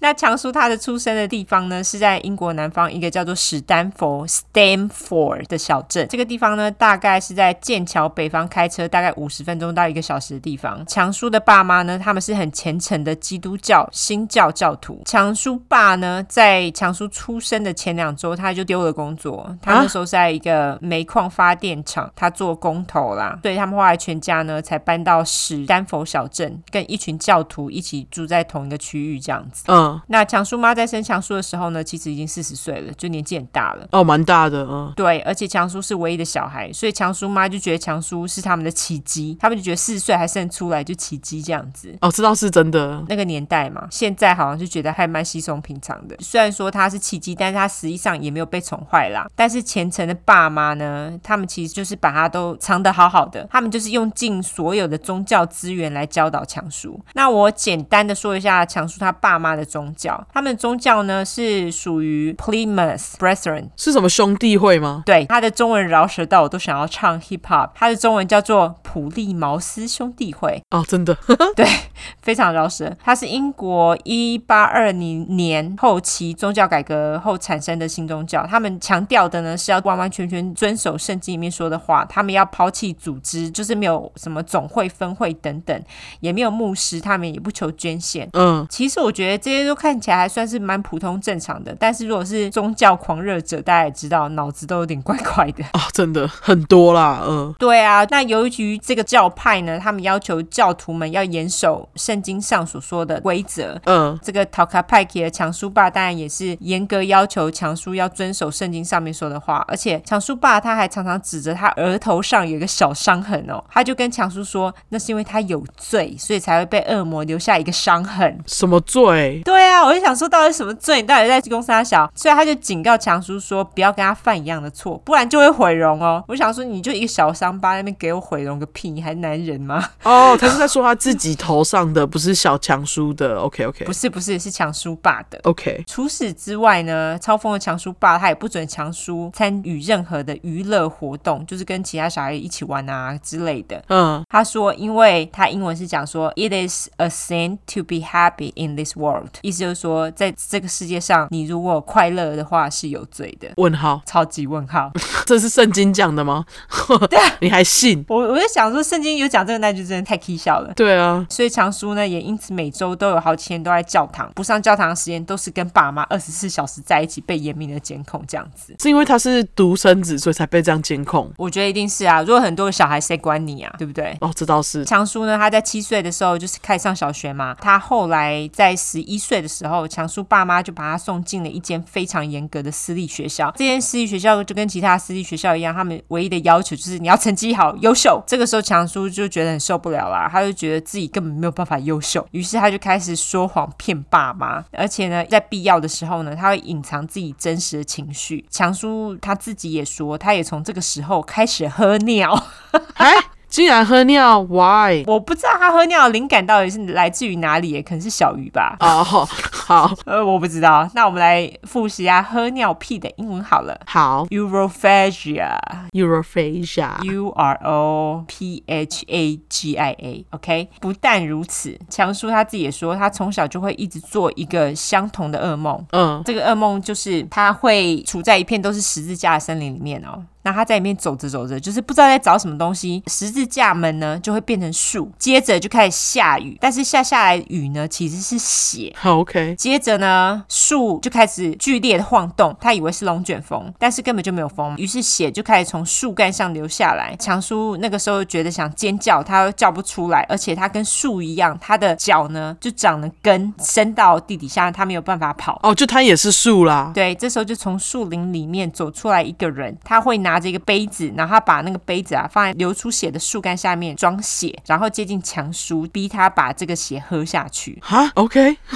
据说这是因为呢，强叔他每周不是都要去教堂吗？哎，那去教堂的时候，他们就会要他喝在杯子里面的红酒嘛。像他们这些基督教啊、天主教就说红酒是耶稣的血嘛，对，因此造成小强叔的阴影。哇，宗教造成的阴影，你看，对。强叔呢，他也把血跟耶稣的爱做连结，类似他这样的想法。因为刚刚不是说他都会隐藏自己的情绪吗？嗯，他也完全没有跟爸妈或是跟老师说过，这个也影响到后来他喝血，就是因为这个关系。哦，那他在中学的时候呢，老师就说强叔是一个很有心机的小孩，就是很爱说谎啦。嗯，强叔的爸妈跟菜头爸妈呢是两个极端，就是菜头爸妈不是很脏吗？他们都不爱洗澡，对，但是强叔爸妈家呢非常要求清洁，他们认为藏书呢要保持清洁，外表要看起来干干净净的。他们也要求强叔去参加唱诗班，所以强叔的邻居呢认为强叔是一个超级有神性的小孩，因为他干干净净又去唱诗班嘛。嗯，这个时候呢，强叔也发现，只要他自己把自己保持的干干净净，大家都会觉得他是一个乖小孩，棒棒。什么道德啊，什么鬼啊，他都觉得不重要，只要看起来怪怪，大家都喜欢你这样子。哦，你是说就是看起来干净，大家都会喜欢你？对，没错。所以呢，一直以来，强叔他都把自己弄得干干净净的哦，但是他的内心呢，却毫无道德观念。嗯，他十七岁从学校毕业之后呢，他就接受了做黑手的训练，因为强叔他不是很爱干净啊，就是来自于爸妈，他就很不喜欢当黑手，因为你手都要弄得油油黑黑的嘛，很脏。嗯，所以他就放弃了黑手训练，他就去做保险业务员。那由于他看起来很干净又很会讲话，所以保险业务员这个工作根本就是轻松驾驭。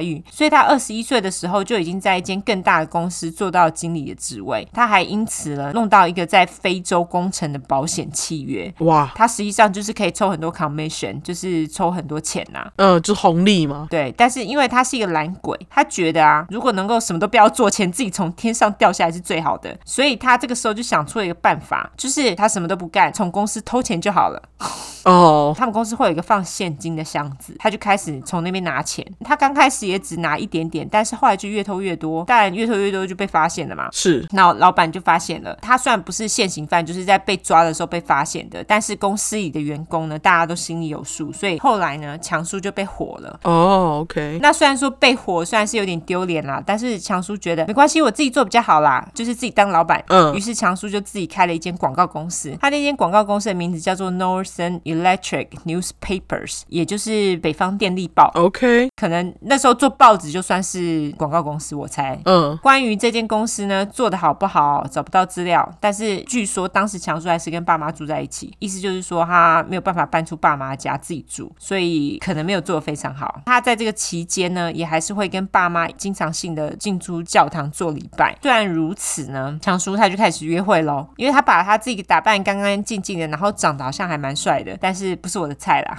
哦，可能是那个时候英国女人的菜吧。所以强叔呢，他也把到很多美亚，但是唯一呢能抓住强叔的心的呢，是一个叫做 Beatrice Hammer 的女孩，我就叫她小贝。好，小贝呢，她小强叔两岁，据说她有一头卷发，然后她笑起来很漂亮，而且是一个很有主见的女性。那强叔呢就爱死她，两个人他们交往了几个月之后呢，就在强叔二十五岁、小贝二十三岁的时候，他们就结婚了。结婚之后呢，就一起搬进了一间房子一起住。强叔也终于在二十五岁之后，首度尝到了自由的滋味。 哦，天哪、在这之前全部都是跟爸妈一起耶，被监控没错，就是他终于摆脱了父母的宗教控制了， 啊，真的真的实在是二十五年呢、太长了，嗯、太扯了。虽然强叔的爸妈呢，希望强叔跟他们一样，就是过着虔诚啊，然后充满宗教的生活啊，但是强叔他就觉得，干我自由啦，不鸟他们。搬出来之后就再也没有去过教堂了。嗯，这个对强叔的父母来说，他们就觉得自己的儿子选择地狱而不是上帝的救赎，他们就觉得他会下地狱。我真的觉得超级笑了。信教信到发疯，真的，强叔呢，他现在有老婆要养家了嘛，所以他就更需要钱啦。嗯，但是啊，大家都知道，强叔不爱工作，喜欢等钱自己从天上掉下来。对，他就觉得做的越少，钱进账的越快越好嘛。有工作经验都知道，除非你家里很有钱，不然这是不可能的。所以有一天呢，强叔他在看报纸的时候，他看到有一个新闻，就是有一个人他因为偷车被抓。他是怎么偷车的呢？他是向车商诈骗，然后骗到车子，再转手把车子卖了换现金这样子。嗯， 强叔就被这篇新闻给启发了。 哈，原来如此，对，他就想出了一个诈骗方法。他先去翻那个电话簿，找了一些名字，就是一些很随机的名字。嗯，他在用那些名字做一些假文件，再去找那些生意很差的车商，因为生意很差的车商，他们需要生意有一些，例如说背景调查啊，或是一些什么资料啊，他们就是会做比较随便，因为觉得有生意就好。他就是去找那些就是生意很差的车商买车，当然买车我们通常都分期付款嘛。找他买车之后呢，他会先缴掉一两期的费用，就假装哦真的有这个人存在，嗯，接着呢，强叔马上把车子转手卖掉来赚钱。车子卖掉了，那强叔当然也不会再继续缴钱嘛。而且他又用的是假名，所以车商就完全无法追到他到底是谁这样子，所以没有办法跟他要钱。天我哪、就觉得这些车商超衰的，因为他们已经生意不好，还碰到这样的人就非常衰。对啊，强叔呢，他也因此赚了很多钱。夜路走多了就会碰到警察，而且你知道强叔是狮子座，我觉得他这一点真是超级狮子，他也很 sloppy，、哦就是他完全不会去掩盖他自己的一些行踪之类的东西。他不会像我那个摩羯的藏得很好没错，他没有。最终他的购买记录呢，就还是回到自己的身上了。啊，他完全没有在管，他觉得钱到手就好。所以他骗没几个月之后呢，就被抓了，而且呢，他要服十五个月的刑期。嗯，小贝跟强叔的爸妈知道这件事情之后，都非常震惊。虽然强叔呢，就是请他们原谅他，而且跟他们保证会改邪归正。强叔的爸妈没办法，那是他儿子，他们只好相信他嘛。对，但是呢，小贝他不吃这一套，因为他们那时候结婚才六个月而已耶。小贝这时候正好也发现自己怀孕了，她不管，我觉得她真的是一个很聪明、非常有主见的女人。她不管哦，她把小孩生出来之后就送去领养了，然后就直接办离婚。哦，所以说他就是等到他小孩生出来之后才办离婚对，没错，因为反正强叔也不在身边，没差嘛。啊，对，真的聪明，对，那强叔在一九三五年底，他服刑完，他就出狱了，就是十五个月，然后他就搬回父母家，然后再度装乖，跟爸妈一起上教堂这样子。那他就是小贝离婚这件事情对他来讲影响大吗？就是心理层面我觉得不大哎、我觉得对他来说好像没有太大的差别。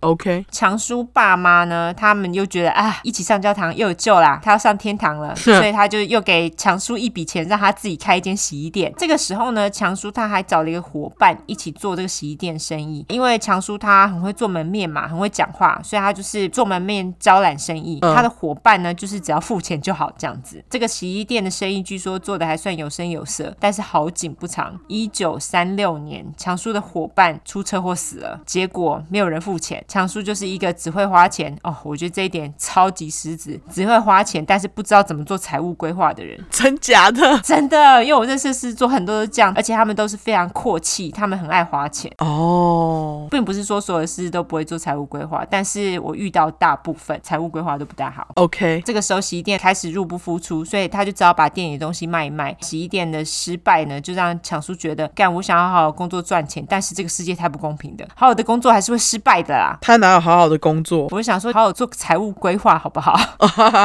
对，于是呢，强叔他就搬离家，他去伦敦，他就发誓他再也不遵守这个世界所定的规则，他再也不要让这些什么法律啊、什么规定的啊挡住他的发财路这样子。他也是非常任性，非常搬到伦敦的强叔呢，他就开始规划要怎么骗人赚钱的同时呢，他先在当地一个很有钱的家族那边找了一个工作，他就是当秘书兼司机。 OK，这个家族呢，就是 Max Swan 家族，就是麦克天鹅家族。好，这个麦克天鹅家族呢，跟其他人一样，马上被强叔骗得团团转，就觉得啊、这是一个好人呐、很会讲话啊。这个麦克天鹅家族夫妻的儿子呢，叫做 William，我就叫小威。小威的年纪呢，跟强叔差不多，就是他们那时候两个人都差不多在二十七岁左右。两个人呢，马上成为好朋友，但是他们两个成为好朋友没有多久，强叔就把工作给辞了，因为他已经想到骗钱的方法了。 OK，虽然辞去了工作，但是强叔还是和这个有钱的家族保持联系，因为毕竟是有钱人，可能可以作为他的 connection 这样子。哦，对，就人脉嘛，对，没错。强叔辞职之后呢，他找了一个场地，他弄了一个假办公室，然后他的公司名呢，他是用真的存在的其他投资公司的名字。哦，对我觉得他这一招真的很贱。很贱，对他目的是为了利用这个公司呢已经建立起的名声来招揽客户。他为了让这个公司看起来更真，他还做了很多假文件哦，让大家以为他是合法的公司。诶，他没有像你长得那么傻皮啊，骗钱之前他都做的还不错，骗钱之后都做的很差。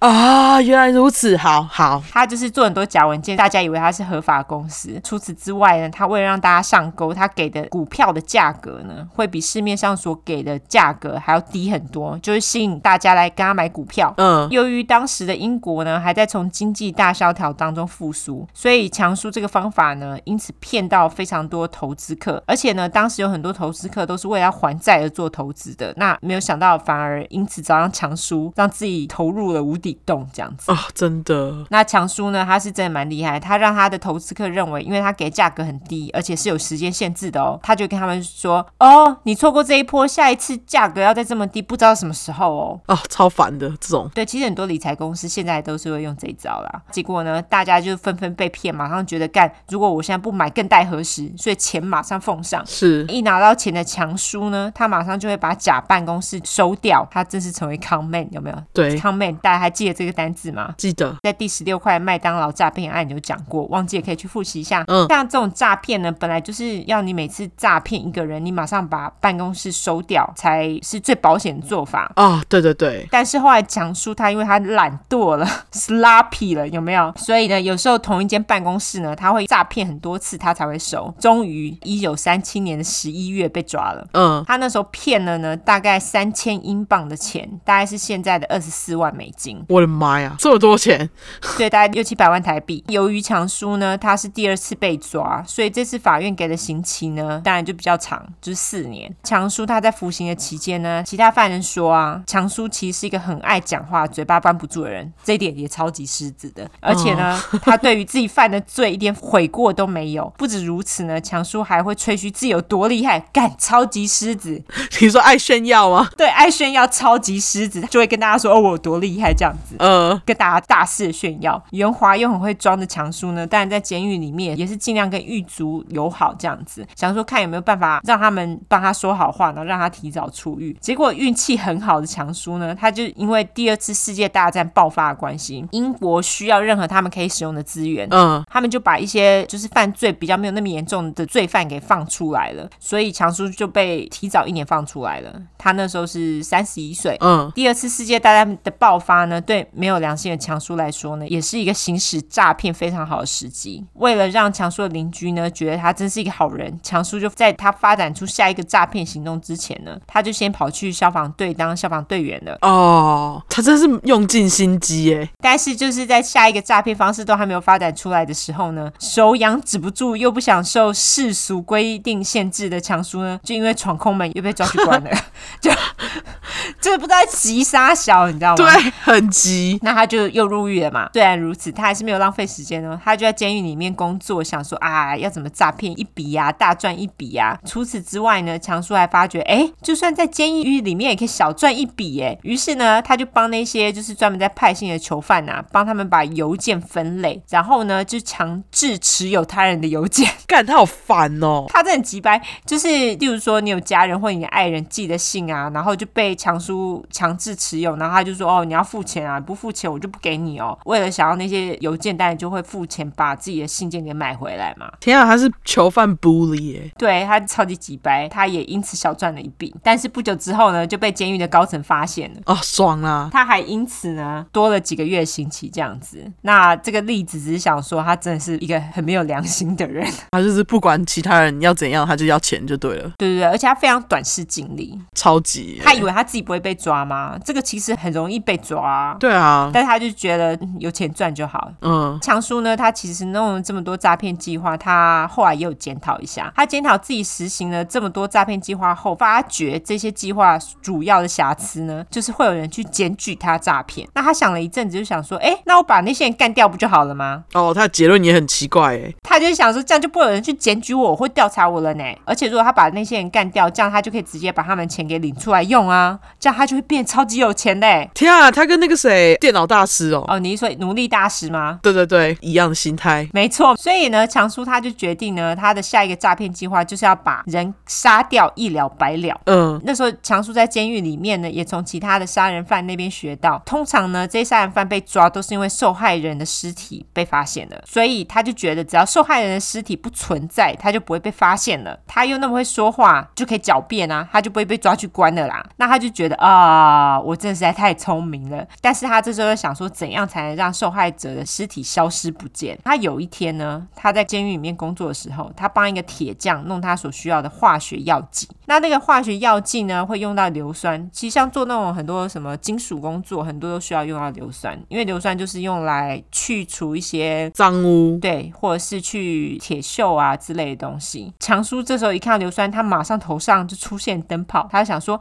哎，我可以用硫酸把尸体给融化掉，这样我的问题就解决啦。”倒是真的，他这时候就为了证明他的臆测是对的，于是他就付钱请一些囚犯帮他抓老鼠来做实验。强叔也偷偷把一些硫酸呢偷拿进自己的牢房，那他就把老鼠活活的放进硫酸，然后享受他们挣扎过程。他就想象说啊，这些老鼠若是会是怎么样呢？那他做了实验之后，强叔呢，他发现老鼠的尸体大概只要半个小时就会被溶解了，而且溶解完之后呢，只会剩下黑黑的泥泥状物，他只要把这个黑黑的泥状物倒掉就好啦。结果实验成功，他就觉得他只要一出狱就发大财啦，发大财。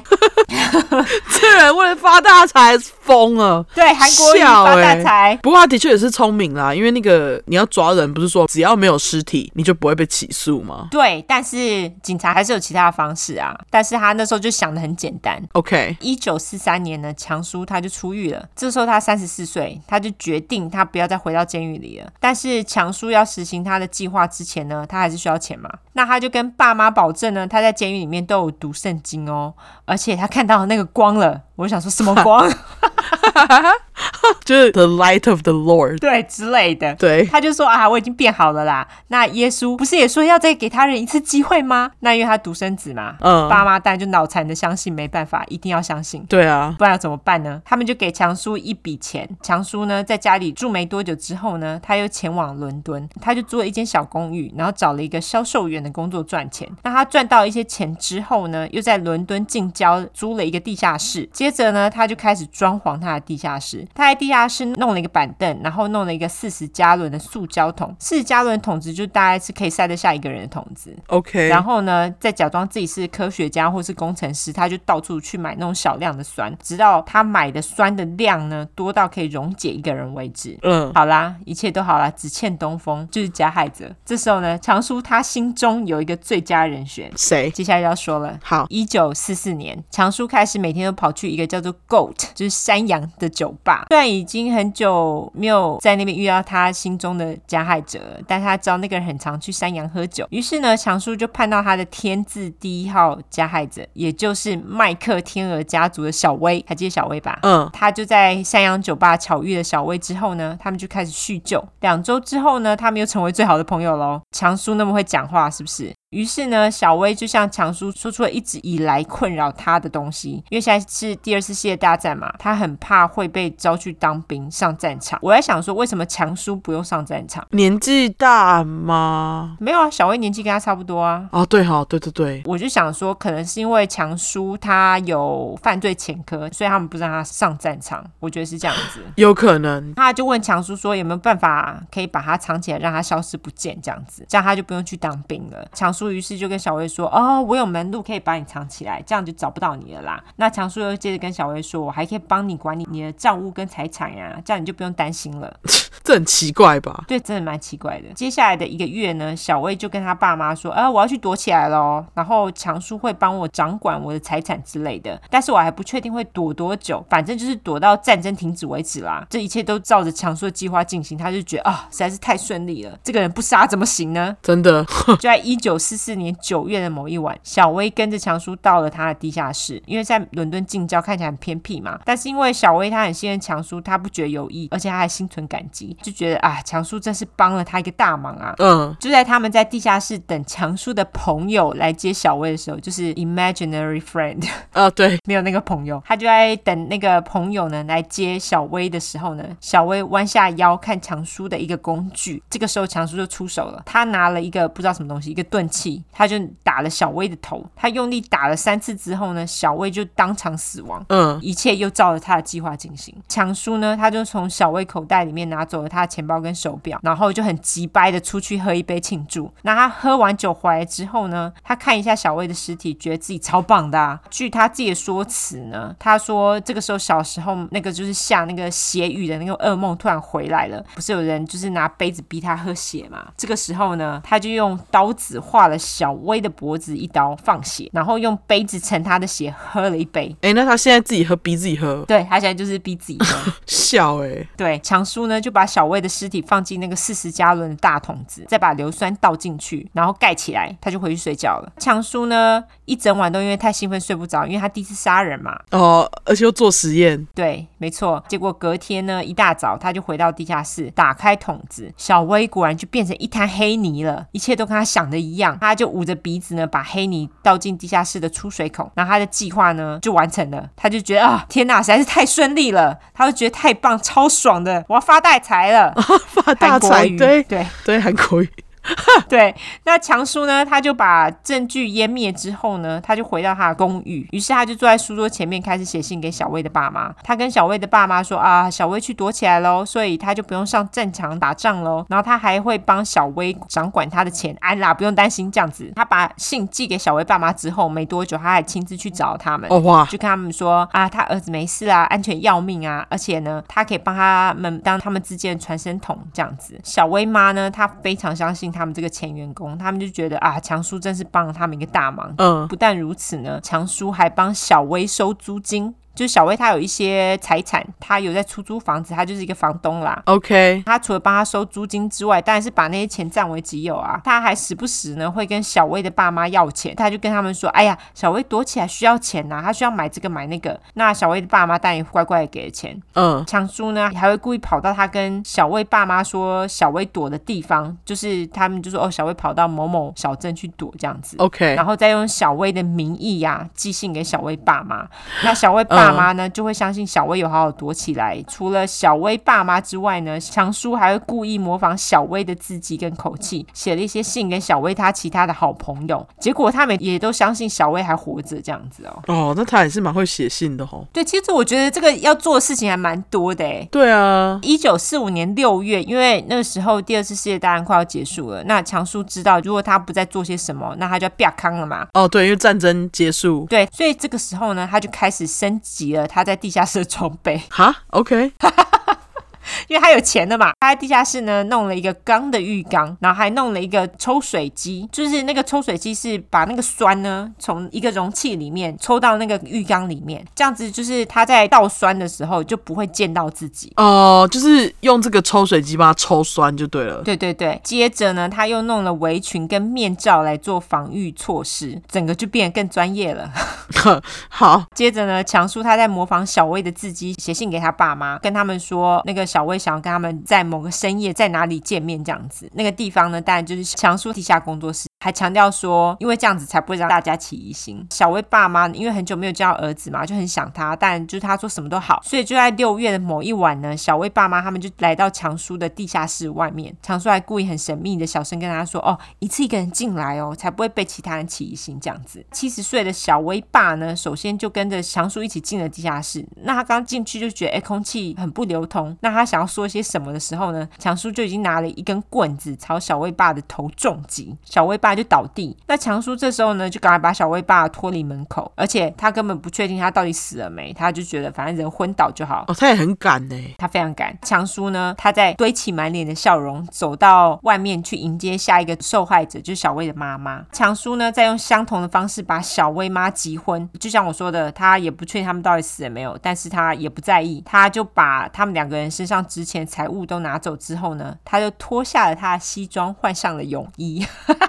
真的是洁癖，对他不想要把西装弄脏。所以很爱干净。没错，那他就戴上面罩，再穿上围裙之后呢，就开始分尸两个人。分尸完之后，因为就是味道啊、血啊、肉啊的味道就不是很好闻，但是他那时候在心里想说：“我要发大财了！”他就可以克服这个难闻的味道。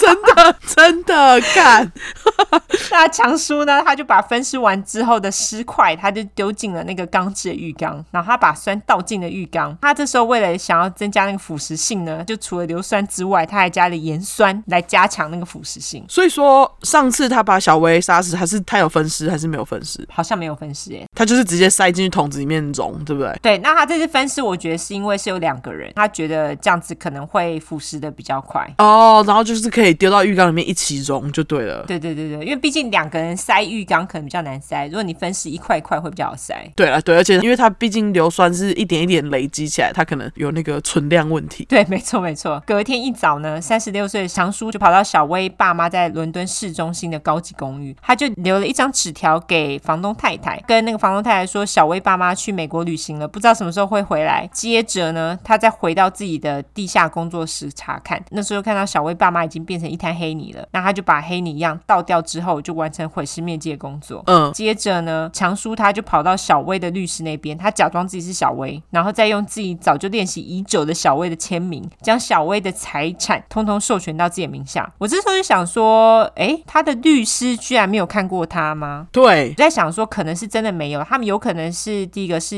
只有书信的往来，或者是有小薇的爸妈去帮他弄的。哦，对，所以他可能没有看过小薇本人。总之呢，强叔他当然就是继续收那个小薇的租金嘛，他也跑到小薇爸妈的公寓啊，去搜刮他们那里面所有的东西。然后呢，小薇妈她那时候就拥有一些土地，也是用假签名把它转送给小薇。那因为小薇已经把自己财产的授权都给他了，所以他当然就是把这个地给卖掉，然后大捞一笔。哼，据说呢，强叔从麦克天鹅家族身上捞了大约六千英镑，就是现在的三十万美金左右，就是大概九百万台币左右。哇，很多，很多强叔就这样赚了一大笔之后呢，他当然马上就把他销售员的工作给辞啦，然后搬进一间高级饭店里面。那其实像强叔赚了这么多钱，他其实可以舒舒服服的过上好几年的日子。但是爱诈骗的强叔一天没有诈骗，觉得浑身不舒服，他就弄了一个就是比较简单不用杀人的诈骗方式，他就假装自己是在帮人家注册专利的专利员，而且呢还帮要注册专利的投资者做产品设计来注册。哦，他当然就没有帮人家真的设计啊，怎么可能？我还在想说他做了什么产品设计，他收了顾问费，然后就什么都没有做，就跑了。好贱，对他就是用跟之前的招数一样，就是租了假办公室，然后骗顾问费，然后再把办公室收掉这样子。嗯，强叔呢，就因为这样跑了很多个不同的城市，诈骗了无数的那个专利顾问费嘛。据说他的诈骗顾问费再加上收租金的费用，应该一辈子都可以不用愁吃穿了。但是赚钱没有再嫌多的啦，他就觉得啊，赚越多啊，花越快。强叔呢，这时候就把钱花在住在伦敦最高级的饭店上面。除此之外，他还跑去赌马。哦，强叔觉得自己超聪明的啊，绝对可以利用赌博赚钱，但是殊不知赌博当然就是怎么可能让你赢啊？对啊，结果他花在赌马上面的钱呢，就越花越多，他就染上了毒瘾，所以才没有几个月呢，他从麦克天鹅家族弄来的钱跟使用诈骗专利得到的钱呢，通通都花在赌博上面，而且严重到负债哦，很扯哈、竟然花掉九百万台币，而且才几个月而已耶。强叔呢，就算是负债，他还是拒绝搬出高级饭店，他就浮夸嘛，浮夸的狮子座嘛，他就是要过着浮华的生活啊。嗯，因为住在高级饭店的那种常住旅客啊，强叔在他们年纪当中算是很轻的，因为大部分在他那个年纪的年轻人根本负担不起，大部分住在那边都是年纪比较大的人，所以呢，强叔其实在饭店当中也备受瞩目，那他也非常的享受这种备受瞩目的感觉，毕竟他是狮子座，对， 那他也利用这个优势呢， 认识了很多有钱人。强叔呢，也因此选了他的下一个受害目标，也就是 Archibald Henderson 跟他的太太 Rosalind Henderson。那我就分别叫他们阿气跟罗斯。好，那个时候呢，阿气跟罗斯两夫妻他们在饭店附近有一块地想要出手。本来强叔是跟他们说啊，他想要买这样子，但是因为强叔他赌博成性，根本没有钱可以买，所以最终也就没有买因为负债嘛，对，所以就没有钱。但是强叔也因此跟他们夫妻俩变成好朋友。那罗斯呢，跟强叔一样，他很喜欢花钱，还有 party 玩乐。阿气呢，则是非常爱喝酒。强叔呢，也利用他的假笑脸跟假亲切呢，成为阿气两夫妻的生活重心。哦，就是基本上是最好的朋友这样了，对对对，就是他们可能在那个饭店里面最好的朋友。但是强叔呢，他私底下还是一直跟那个债务做挣扎，而且由俭入奢易，由奢入俭难。强叔呢，他就没办法节俭不花钱，所以他只好继续做诈骗。他就是要花啦。那可是他现在负债钱从从哪来的啊？他就跑去借嘛，还有就是就没有去付饭店的租房钱，他就是一直都在欠那个钱。 OK，懂了。他就是只好继续做诈骗，但是这些不痛不痒的小诈骗实在是没有为强叔带来太多的收入，在没有其他选择之下，他就决定要杀人了嘛。嗯，在一九四八年一月呢，强叔就开始为他的下一个谋杀计划做安排。他在伦敦南方的一个小镇呢，他租了一栋废弃建筑物，就是一个废墟啦。强叔呢，他花了几个星期的时间，把这一栋废弃建筑物变成他的杀人工作室二点零。据说跟他之前地下室的工作室相差不远。他这时候呢，就买了两个四十加仑的大桶子，还有一堆硫酸。据说呢，还有高品质的贵松松防护器具。干，他真的超级狮子，你刚刚不是说他前面有已经有升级过了吗？就在杀那个小薇爸妈的时候，他不是买了钢的浴缸吗？他是现在有沿用吗？他没有沿用，他这些所有的东西都是重新买的。哇，他真的是非常大手笔哎！狮子座嘛，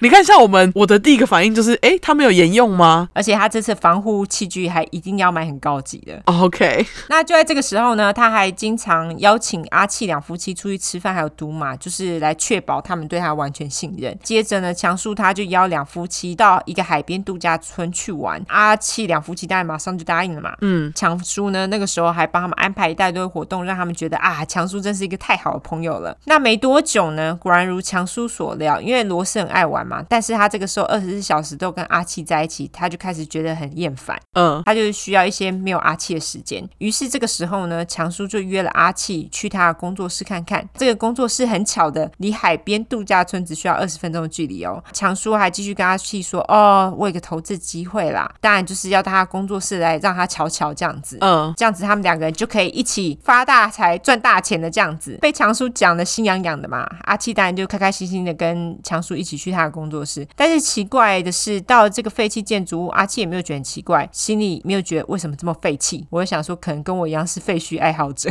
哈哈，就觉得啊，艺术家啦。哦，对啊，那个有时候有些废弃建筑物都很美，对，就是要把那个工作室建在这种废墟里面啦。对，那他就是跟着强叔一起进去的这样子。阿气呢，他一进了工作室之后呢，强叔他就马上把门关上，他就拿出事先藏在怀里的手枪，朝着阿气的头开了一枪。阿气当然就是倒下，当场死亡嘛。强叔就把他的左轮手枪放回外套里面，然后接着呢，从阿气的身上把他的钱包、黄金烟盒还有时髦的西装外套拿走。然后呢，他这次连分尸都懒得做，他就直接把阿气的尸体丢到桶子里面，穿上防护措施，把酸倒进桶子里面，然后盖上盖子。接着呢，强叔再把衣服换回来，然后赶快开车回到度假村去。他一回到度假村呢，他就紧急的假装的一直敲着那个罗斯他们房间的门，他跟罗斯说：“哎、那个阿气呀、他身体突然觉得不舒服啦。”然后他叫罗斯赶快跟他一起去他的工作室。嗯，那罗斯这时候就听到也很紧张嘛，他就赶紧跳进强叔的车子，跟他一起去工作室。在途中呢，强叔还故意安抚罗斯，跟他说啊不会有事啦。结果呢，一到工作室一样，罗斯可能也是废墟爱好者，并不觉得强叔带他到这个废弃建筑物有什么奇怪的地方，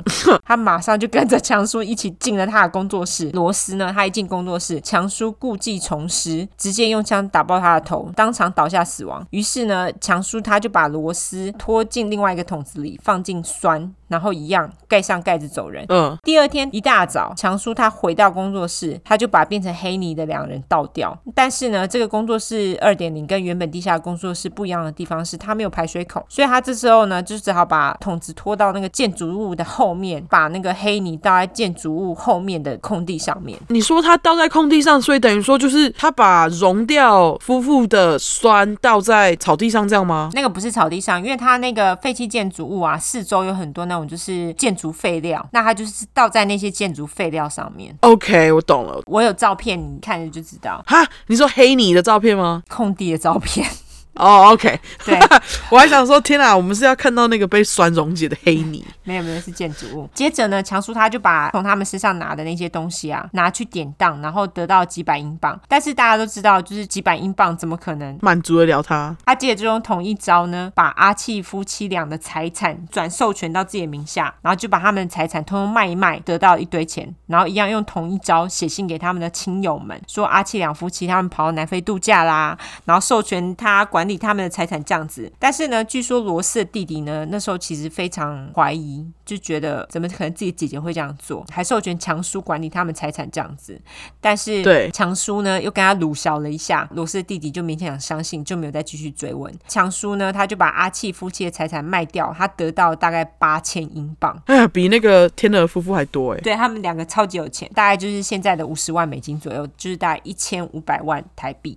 你看现在钱更多啦，照理说他应该可以撑更久吧？对啊，并没有，他弄到钱之后呢，他当然就是继续爽爽地住在贵松松饭店里面。他这个时候呢，赌博赌得更凶，所以才过了三个月而已，他杀了两夫妻，弄到钱又通通花光光了。一千五百万，对，超扯！好想要这样花钱哦，我也想，妈的！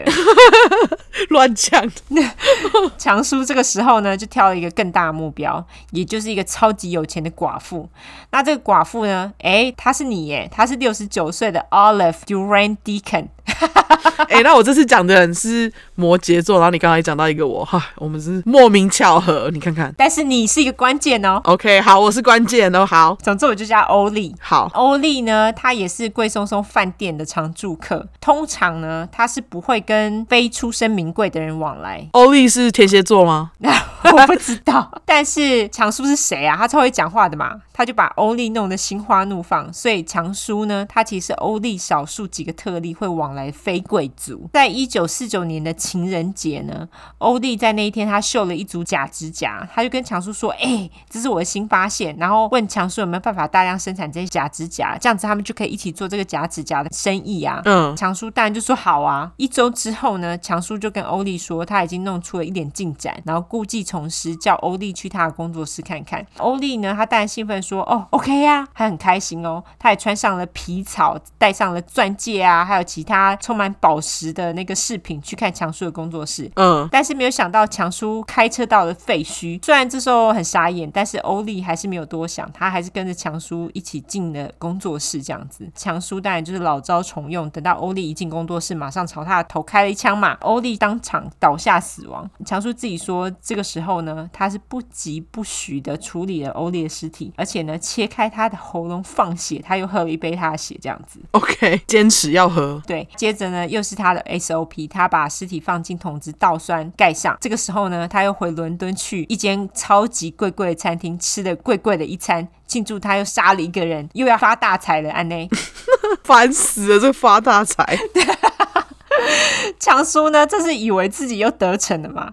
但是他不知道呢，欧丽其实在贵贵饭店呢交友广阔，大家马上就发现他不见啦。那欧丽的朋友马上就问强叔说：“哎，欧丽前一天说要跟你一起去你的工作室，不是吗？”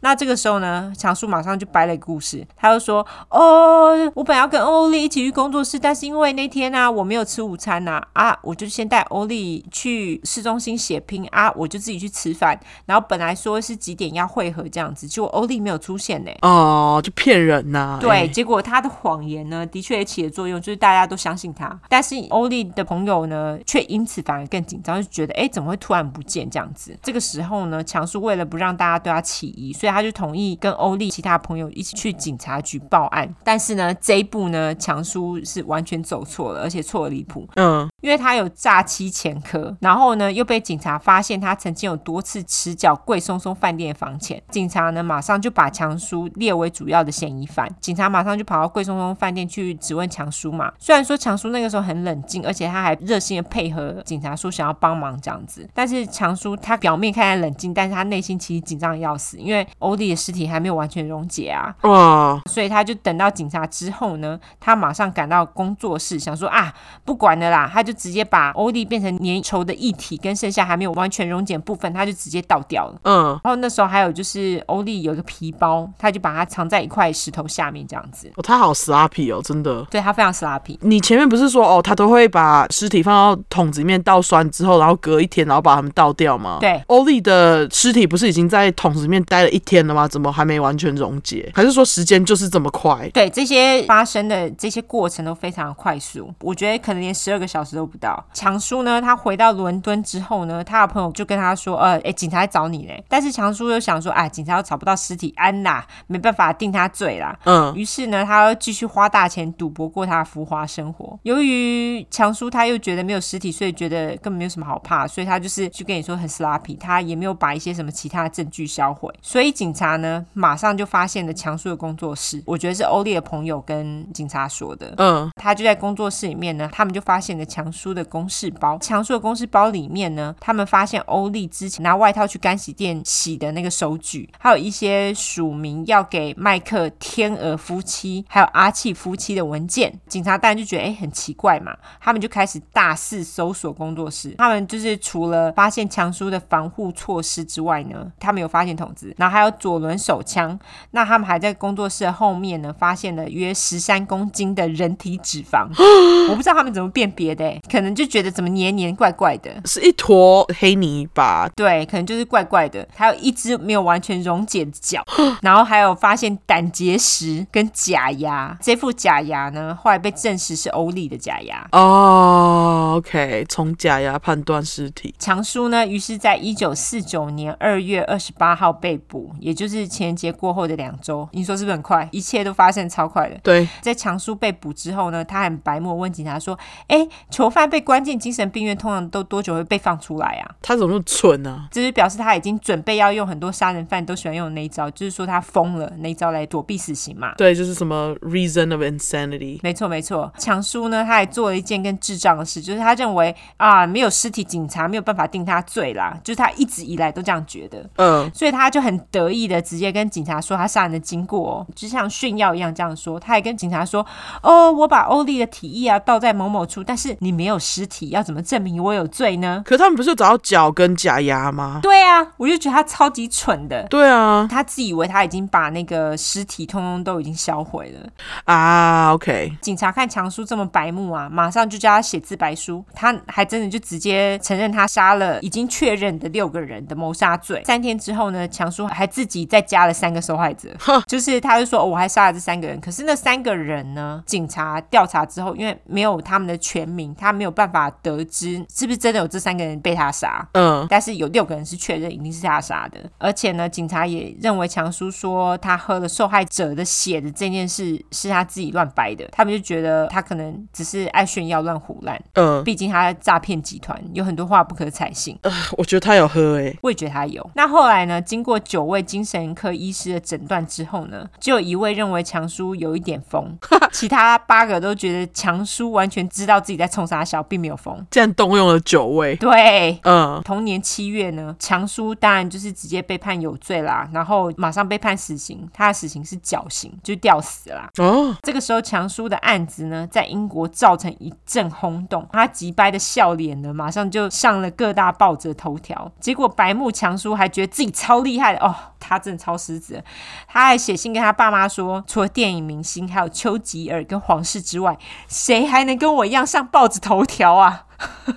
他超北气的。他就觉得自己很屌啦，对，一九四九年八月十日，强叔呢，他那天一样穿着贵贵的西装，梳着油头，就脸笑笑的站上了绞刑台被吊死，天啊， 是不是有个几掰？超级白的，而且我找到那个照片啊，他被警察铐着，例如说他出庭啊，或者是经过民众啊、媒体的时候，他的脸都是笑笑的、欸他好爱做戏哦，就是。超爱，就狮子座是吗？超级狮子，狮子座的听 众，等一下又要来了。我是狮子座，我没有这样哦。 好，我相信你们，你们说的都对的。对，听众你们没有像他这样啊啦，他特别鸡白，对他好不好特。别奇葩，那这个就是喜欢葡萄酒跟雪莉酒的强叔的故事。你这个跟我那个就是稍微有点像诶、两个都英国人哈、我们本来只是为了就是酒精而选的，结果没想到居然稍微有点巧合。没错。对，好，那我故事就到这边完。晚，你要先讲你威士忌故事 吗？我们就是决定后面聊一些应该是喝醉的蠢事吧。对，喝醉的事情。我先讲我那个威士忌，我最后一次喝威士忌喝到醉呢，是我其实很多酒友啦，因为以前很爱喝酒，现在也很爱啦，但是现在真的是哎老了，实在没有办法喝太多。 以前真的喝很多，我之前就是大学有个学弟呢，他那时候就是有一天，我觉得他很急白，他那一天呢就找我去喝酒，可是我隔天呢，我那时候在某大学教课，嗯，而且呢，那时候还要从台北跑到基隆去哦。哇然后结果后来就是在前一天呢，我跑到学弟那边，我跟他还有跟一些朋友，我们就喝酒。就那天他就跟我说：“哎、我有那什么 whisky 啊，你要不要喝啊？你要不要试试啊？怎样怎样的？就是一些什么日本嗯的 whisky 这样子。然后我说：“哦，好啊好啊好啊。”本来我还想说：“哎，喝一小杯就好。”妈，那天晚上喝喝超醉的，然后就第二天呢一大早就要去上课，哦然后我那天一大早去上课，哦，你知道。痛苦。非常痛苦，宿醉一整个早上都在吐。还好那天就是讲的是那种实作课程，我把那个整个就是那个课程呢讲一讲之后呢，就讲怎么做，就让他们自己做。然后呢，大概每隔十到二十分钟，我就会跑去厕所吐。 好可怜哦， 超惨的啊！我还想说，不知道学生有没有发现我就是浑身都是酒味。你很厉害，你还硬顶，对，而且呢，我一直吐到下课，真的是真的。我那时候就是太久没有喝醉，所以我不知道，就是我应该要先买一个什么酸梅之类的，比较可以止吐这样子。我是后来下课之后才去买，哦。那天实在是太痛苦了， 你那天上课的时长总共多长？就是三个小时啊。天啊！你如果每一二十分钟都要出来吐一次，那你那天上课就吐了一二三 四，大概五。我那天就是因为吐到后面已经没有东西可以吐，我就只好喝水去吐。啊，好惨哦！这样至少吐了八次哎。对，非 常累，真的。我那时候好惨那天就一直跑厕所，哦，太痛苦了。天啊，你的宿醉是恐怖的那种哎。对我后来还有一次的那个喝醉，就是我不知道你有没有，就是你会喝醉醉到你就直接断片，你现在会吗？我我好像真的没有过，我我蛮有自制力的，就是非常好，就是等到你断片的时候，你就知道不能喝醉。因为我那时候我开始断片，大概是也差不多是三十岁上下吧。有一次我跟我朋友一起去吃，哦，我还记得是去吃烧肉，那个是什么啊？干杯，我去吃干杯。嗯然后因为干杯，他们就是会有那个时候，我不知道现在还有没有，就是干杯他们最原始的干杯，然后他们会有一个时间晚上，就是大家一起喝啤酒干杯，然后他们就会免费给大家 refill。那我那时候喝完马上就干嘛，然后就 refill，然后后来因为那天又跟朋友就是吃啊喝啊很开心，然后又多喝了几杯，结果后来那天晚上呢，我就蛮醉的，醉到就是我整个回家的过程我不记得我怎么回家的，天哪！对我第二天早上醒来的时候，没有穿裤子，就穿内裤，然后还想说，干，我该不会带男人回家了吧？然后还赶快把那个头探出我的那个。因为那时候我自己住，然后我还赶快把那个头探出我的那个房间看一看，哎，没有人，还好。哦，然后后来我就是开始打电话问我朋友说，哎，我昨天怎么回家，你知道吗？因为我好像有一个朋友先跟我坐车，因为我那时候要坐捷运转公车，嗯，我就是有朋友先跟我坐了捷运，然后我到了某一站下站之后，我转公车，然后我坐上公车还要打给另外一个朋友跟他聊天，然后才回家的。哇，我就整个断片，我不知道我自己怎么回家的。天哪，真是蛮危险的哎！我如果要喝大喝酒，我都会就是尽量在我失去意识之前，先快点到家。哦，对，这样比较好，要不然就是在朋友家喝，就信任的朋友，或者是在自己对家里喝。因为我后来自从那一次之后啊，我就再也没有。也不是说没有，有啦，还是会喝得很醉，比较没有喝到断片，喝成这样子。那后来在下一次的断片呢，就是我后来跟我老公一起去喝酒的时候，哦，喝酒知人生，我只能这样说。 知人生哦，干这知人生。你刚刚不是说就是你醒来发现你就是会不会带男生回家吗？对，我有一次在外面喝，真的是喝到，而且是我在美国的时候，好，然后跟朋友跑去同志酒吧玩，嗯因为同志酒吧真的比较好玩， ，OK， 就比一堆直男还好玩。一定啊，同志那么疯，对啊，然后我总之我就跑去玩，然后结果那天里面有一个酒保很喜欢我，然后他就一直不断的给我酒，哦，是哦，对，然后结果那天我就喝超多。他给你什么酒？我当时好像就喝那个 Mojito，还有什么啤酒，反正各种混， OK，我忘记了。但是我记得在同志酒吧的酒，其实他们为了要省钱嘛，其实蛮淡的，就冰块加很多。可是哦，对对对对对，我那天真的喝太多，结果那天我就有断片，而且我就醒来发现有个男的在我床上，我干，对，就是阿干，然后我就想说你谁？他长得还蛮可爱，但是我就你谁出去， 很尴尬。你谁？而且你不认识他哦，我不认识他啊、而且我还想说，等一下，我昨天不是去同志酒吧吗？你你是哈？你哪位？对，而且我还不确定到底我们有没有怎样，然后后来我还跑去就是做检测，哦还好没事。 OK OK， 对好，大家还是如果要断片的话，在家里自己断就好了。反正就自从那一次之后，我后来在外面喝酒都变得非常谨慎，因为我就觉得这种事情不能再发生了。 没错没错，因为这真的对女生来说啦，尤其在大城市里面比较危险一点。对啊，而且谁知道？讲真的，我现在想想，现在在做这些真实犯罪的故事，现在想想就觉得，干还好那个我带回家的人不是什么坏人。 真的。课哎、干他妈，不然我搞不好那天就被杀了。对那不对个人到底是谁啊？我好想知道哦。哦，他很高，他是一个巨人，然后我就觉得天啊，果然我在醉的时候也喜欢巨人。 就是确认喜好，对，确认喜好。然后总而言之，那次事件之后，我对于就是哦，在外面喝醉就非常谨慎嘛。很然后好。后来就都在家里喝。那时候我在旧金山的时候是跟两个室友一起住，其中一个室友她是一个女生，她的姐姐有时候会来美国看她，就会住在我们的公寓里面。然后总之有一次她姐姐来拜访她的那段期间，我那时候刚好失恋，嗯，然后结果就在情人节的时候打电话给我朋友，然后边哭边喝酒，啊然后喝太多，因为想说就仗着自己在家里，啊然后我就喝超级多，然后就那天喝到我就是走去厕所的时候，我都是踉跄的这样，就是走不稳，就发生了一件就是 让我非常很后悔、很丢脸的事。就总而言之，我那天超醉，我就走到厕所，我还记得我没有 black out，嗯，但是我就坐在马桶上上厕所，结果就吐了， 而且我还不是吐在马桶里面。那你吐在哪里？你想象一下，我坐在马桶上，然后我就往我的前面吐，所以就是地板上嘛。对，就吐在地板上。然后我那时候还是醉的状态，但是我的理智就告诉我，干，你现在给我赶快把它清干净。我当下很醉，我就直接用手抓起来捞一捞，全部把它丢到马桶里面去，然后手洗一洗，然后我就又晃回房间。而且我当下我还很清楚的记得，我脑袋里面就想说：天啊，我清的好干净。 然后我就回到房间，一坐在床上，我立马睡死。 OK，然后隔天醒来，我就发现我的睡衣上面有呕吐。 然后结果就想说，干，该不会我其实没有清干净吧？我当下还在宿醉中，嗯然后我就冲到厕所去，可是厕所超级干净，看起来像是被清过的。就你知道是谁清？谁？就室友的姐姐清的。 你知道我多不好意思吗？我懂，就是一种干人家来当客人，然后我还这样。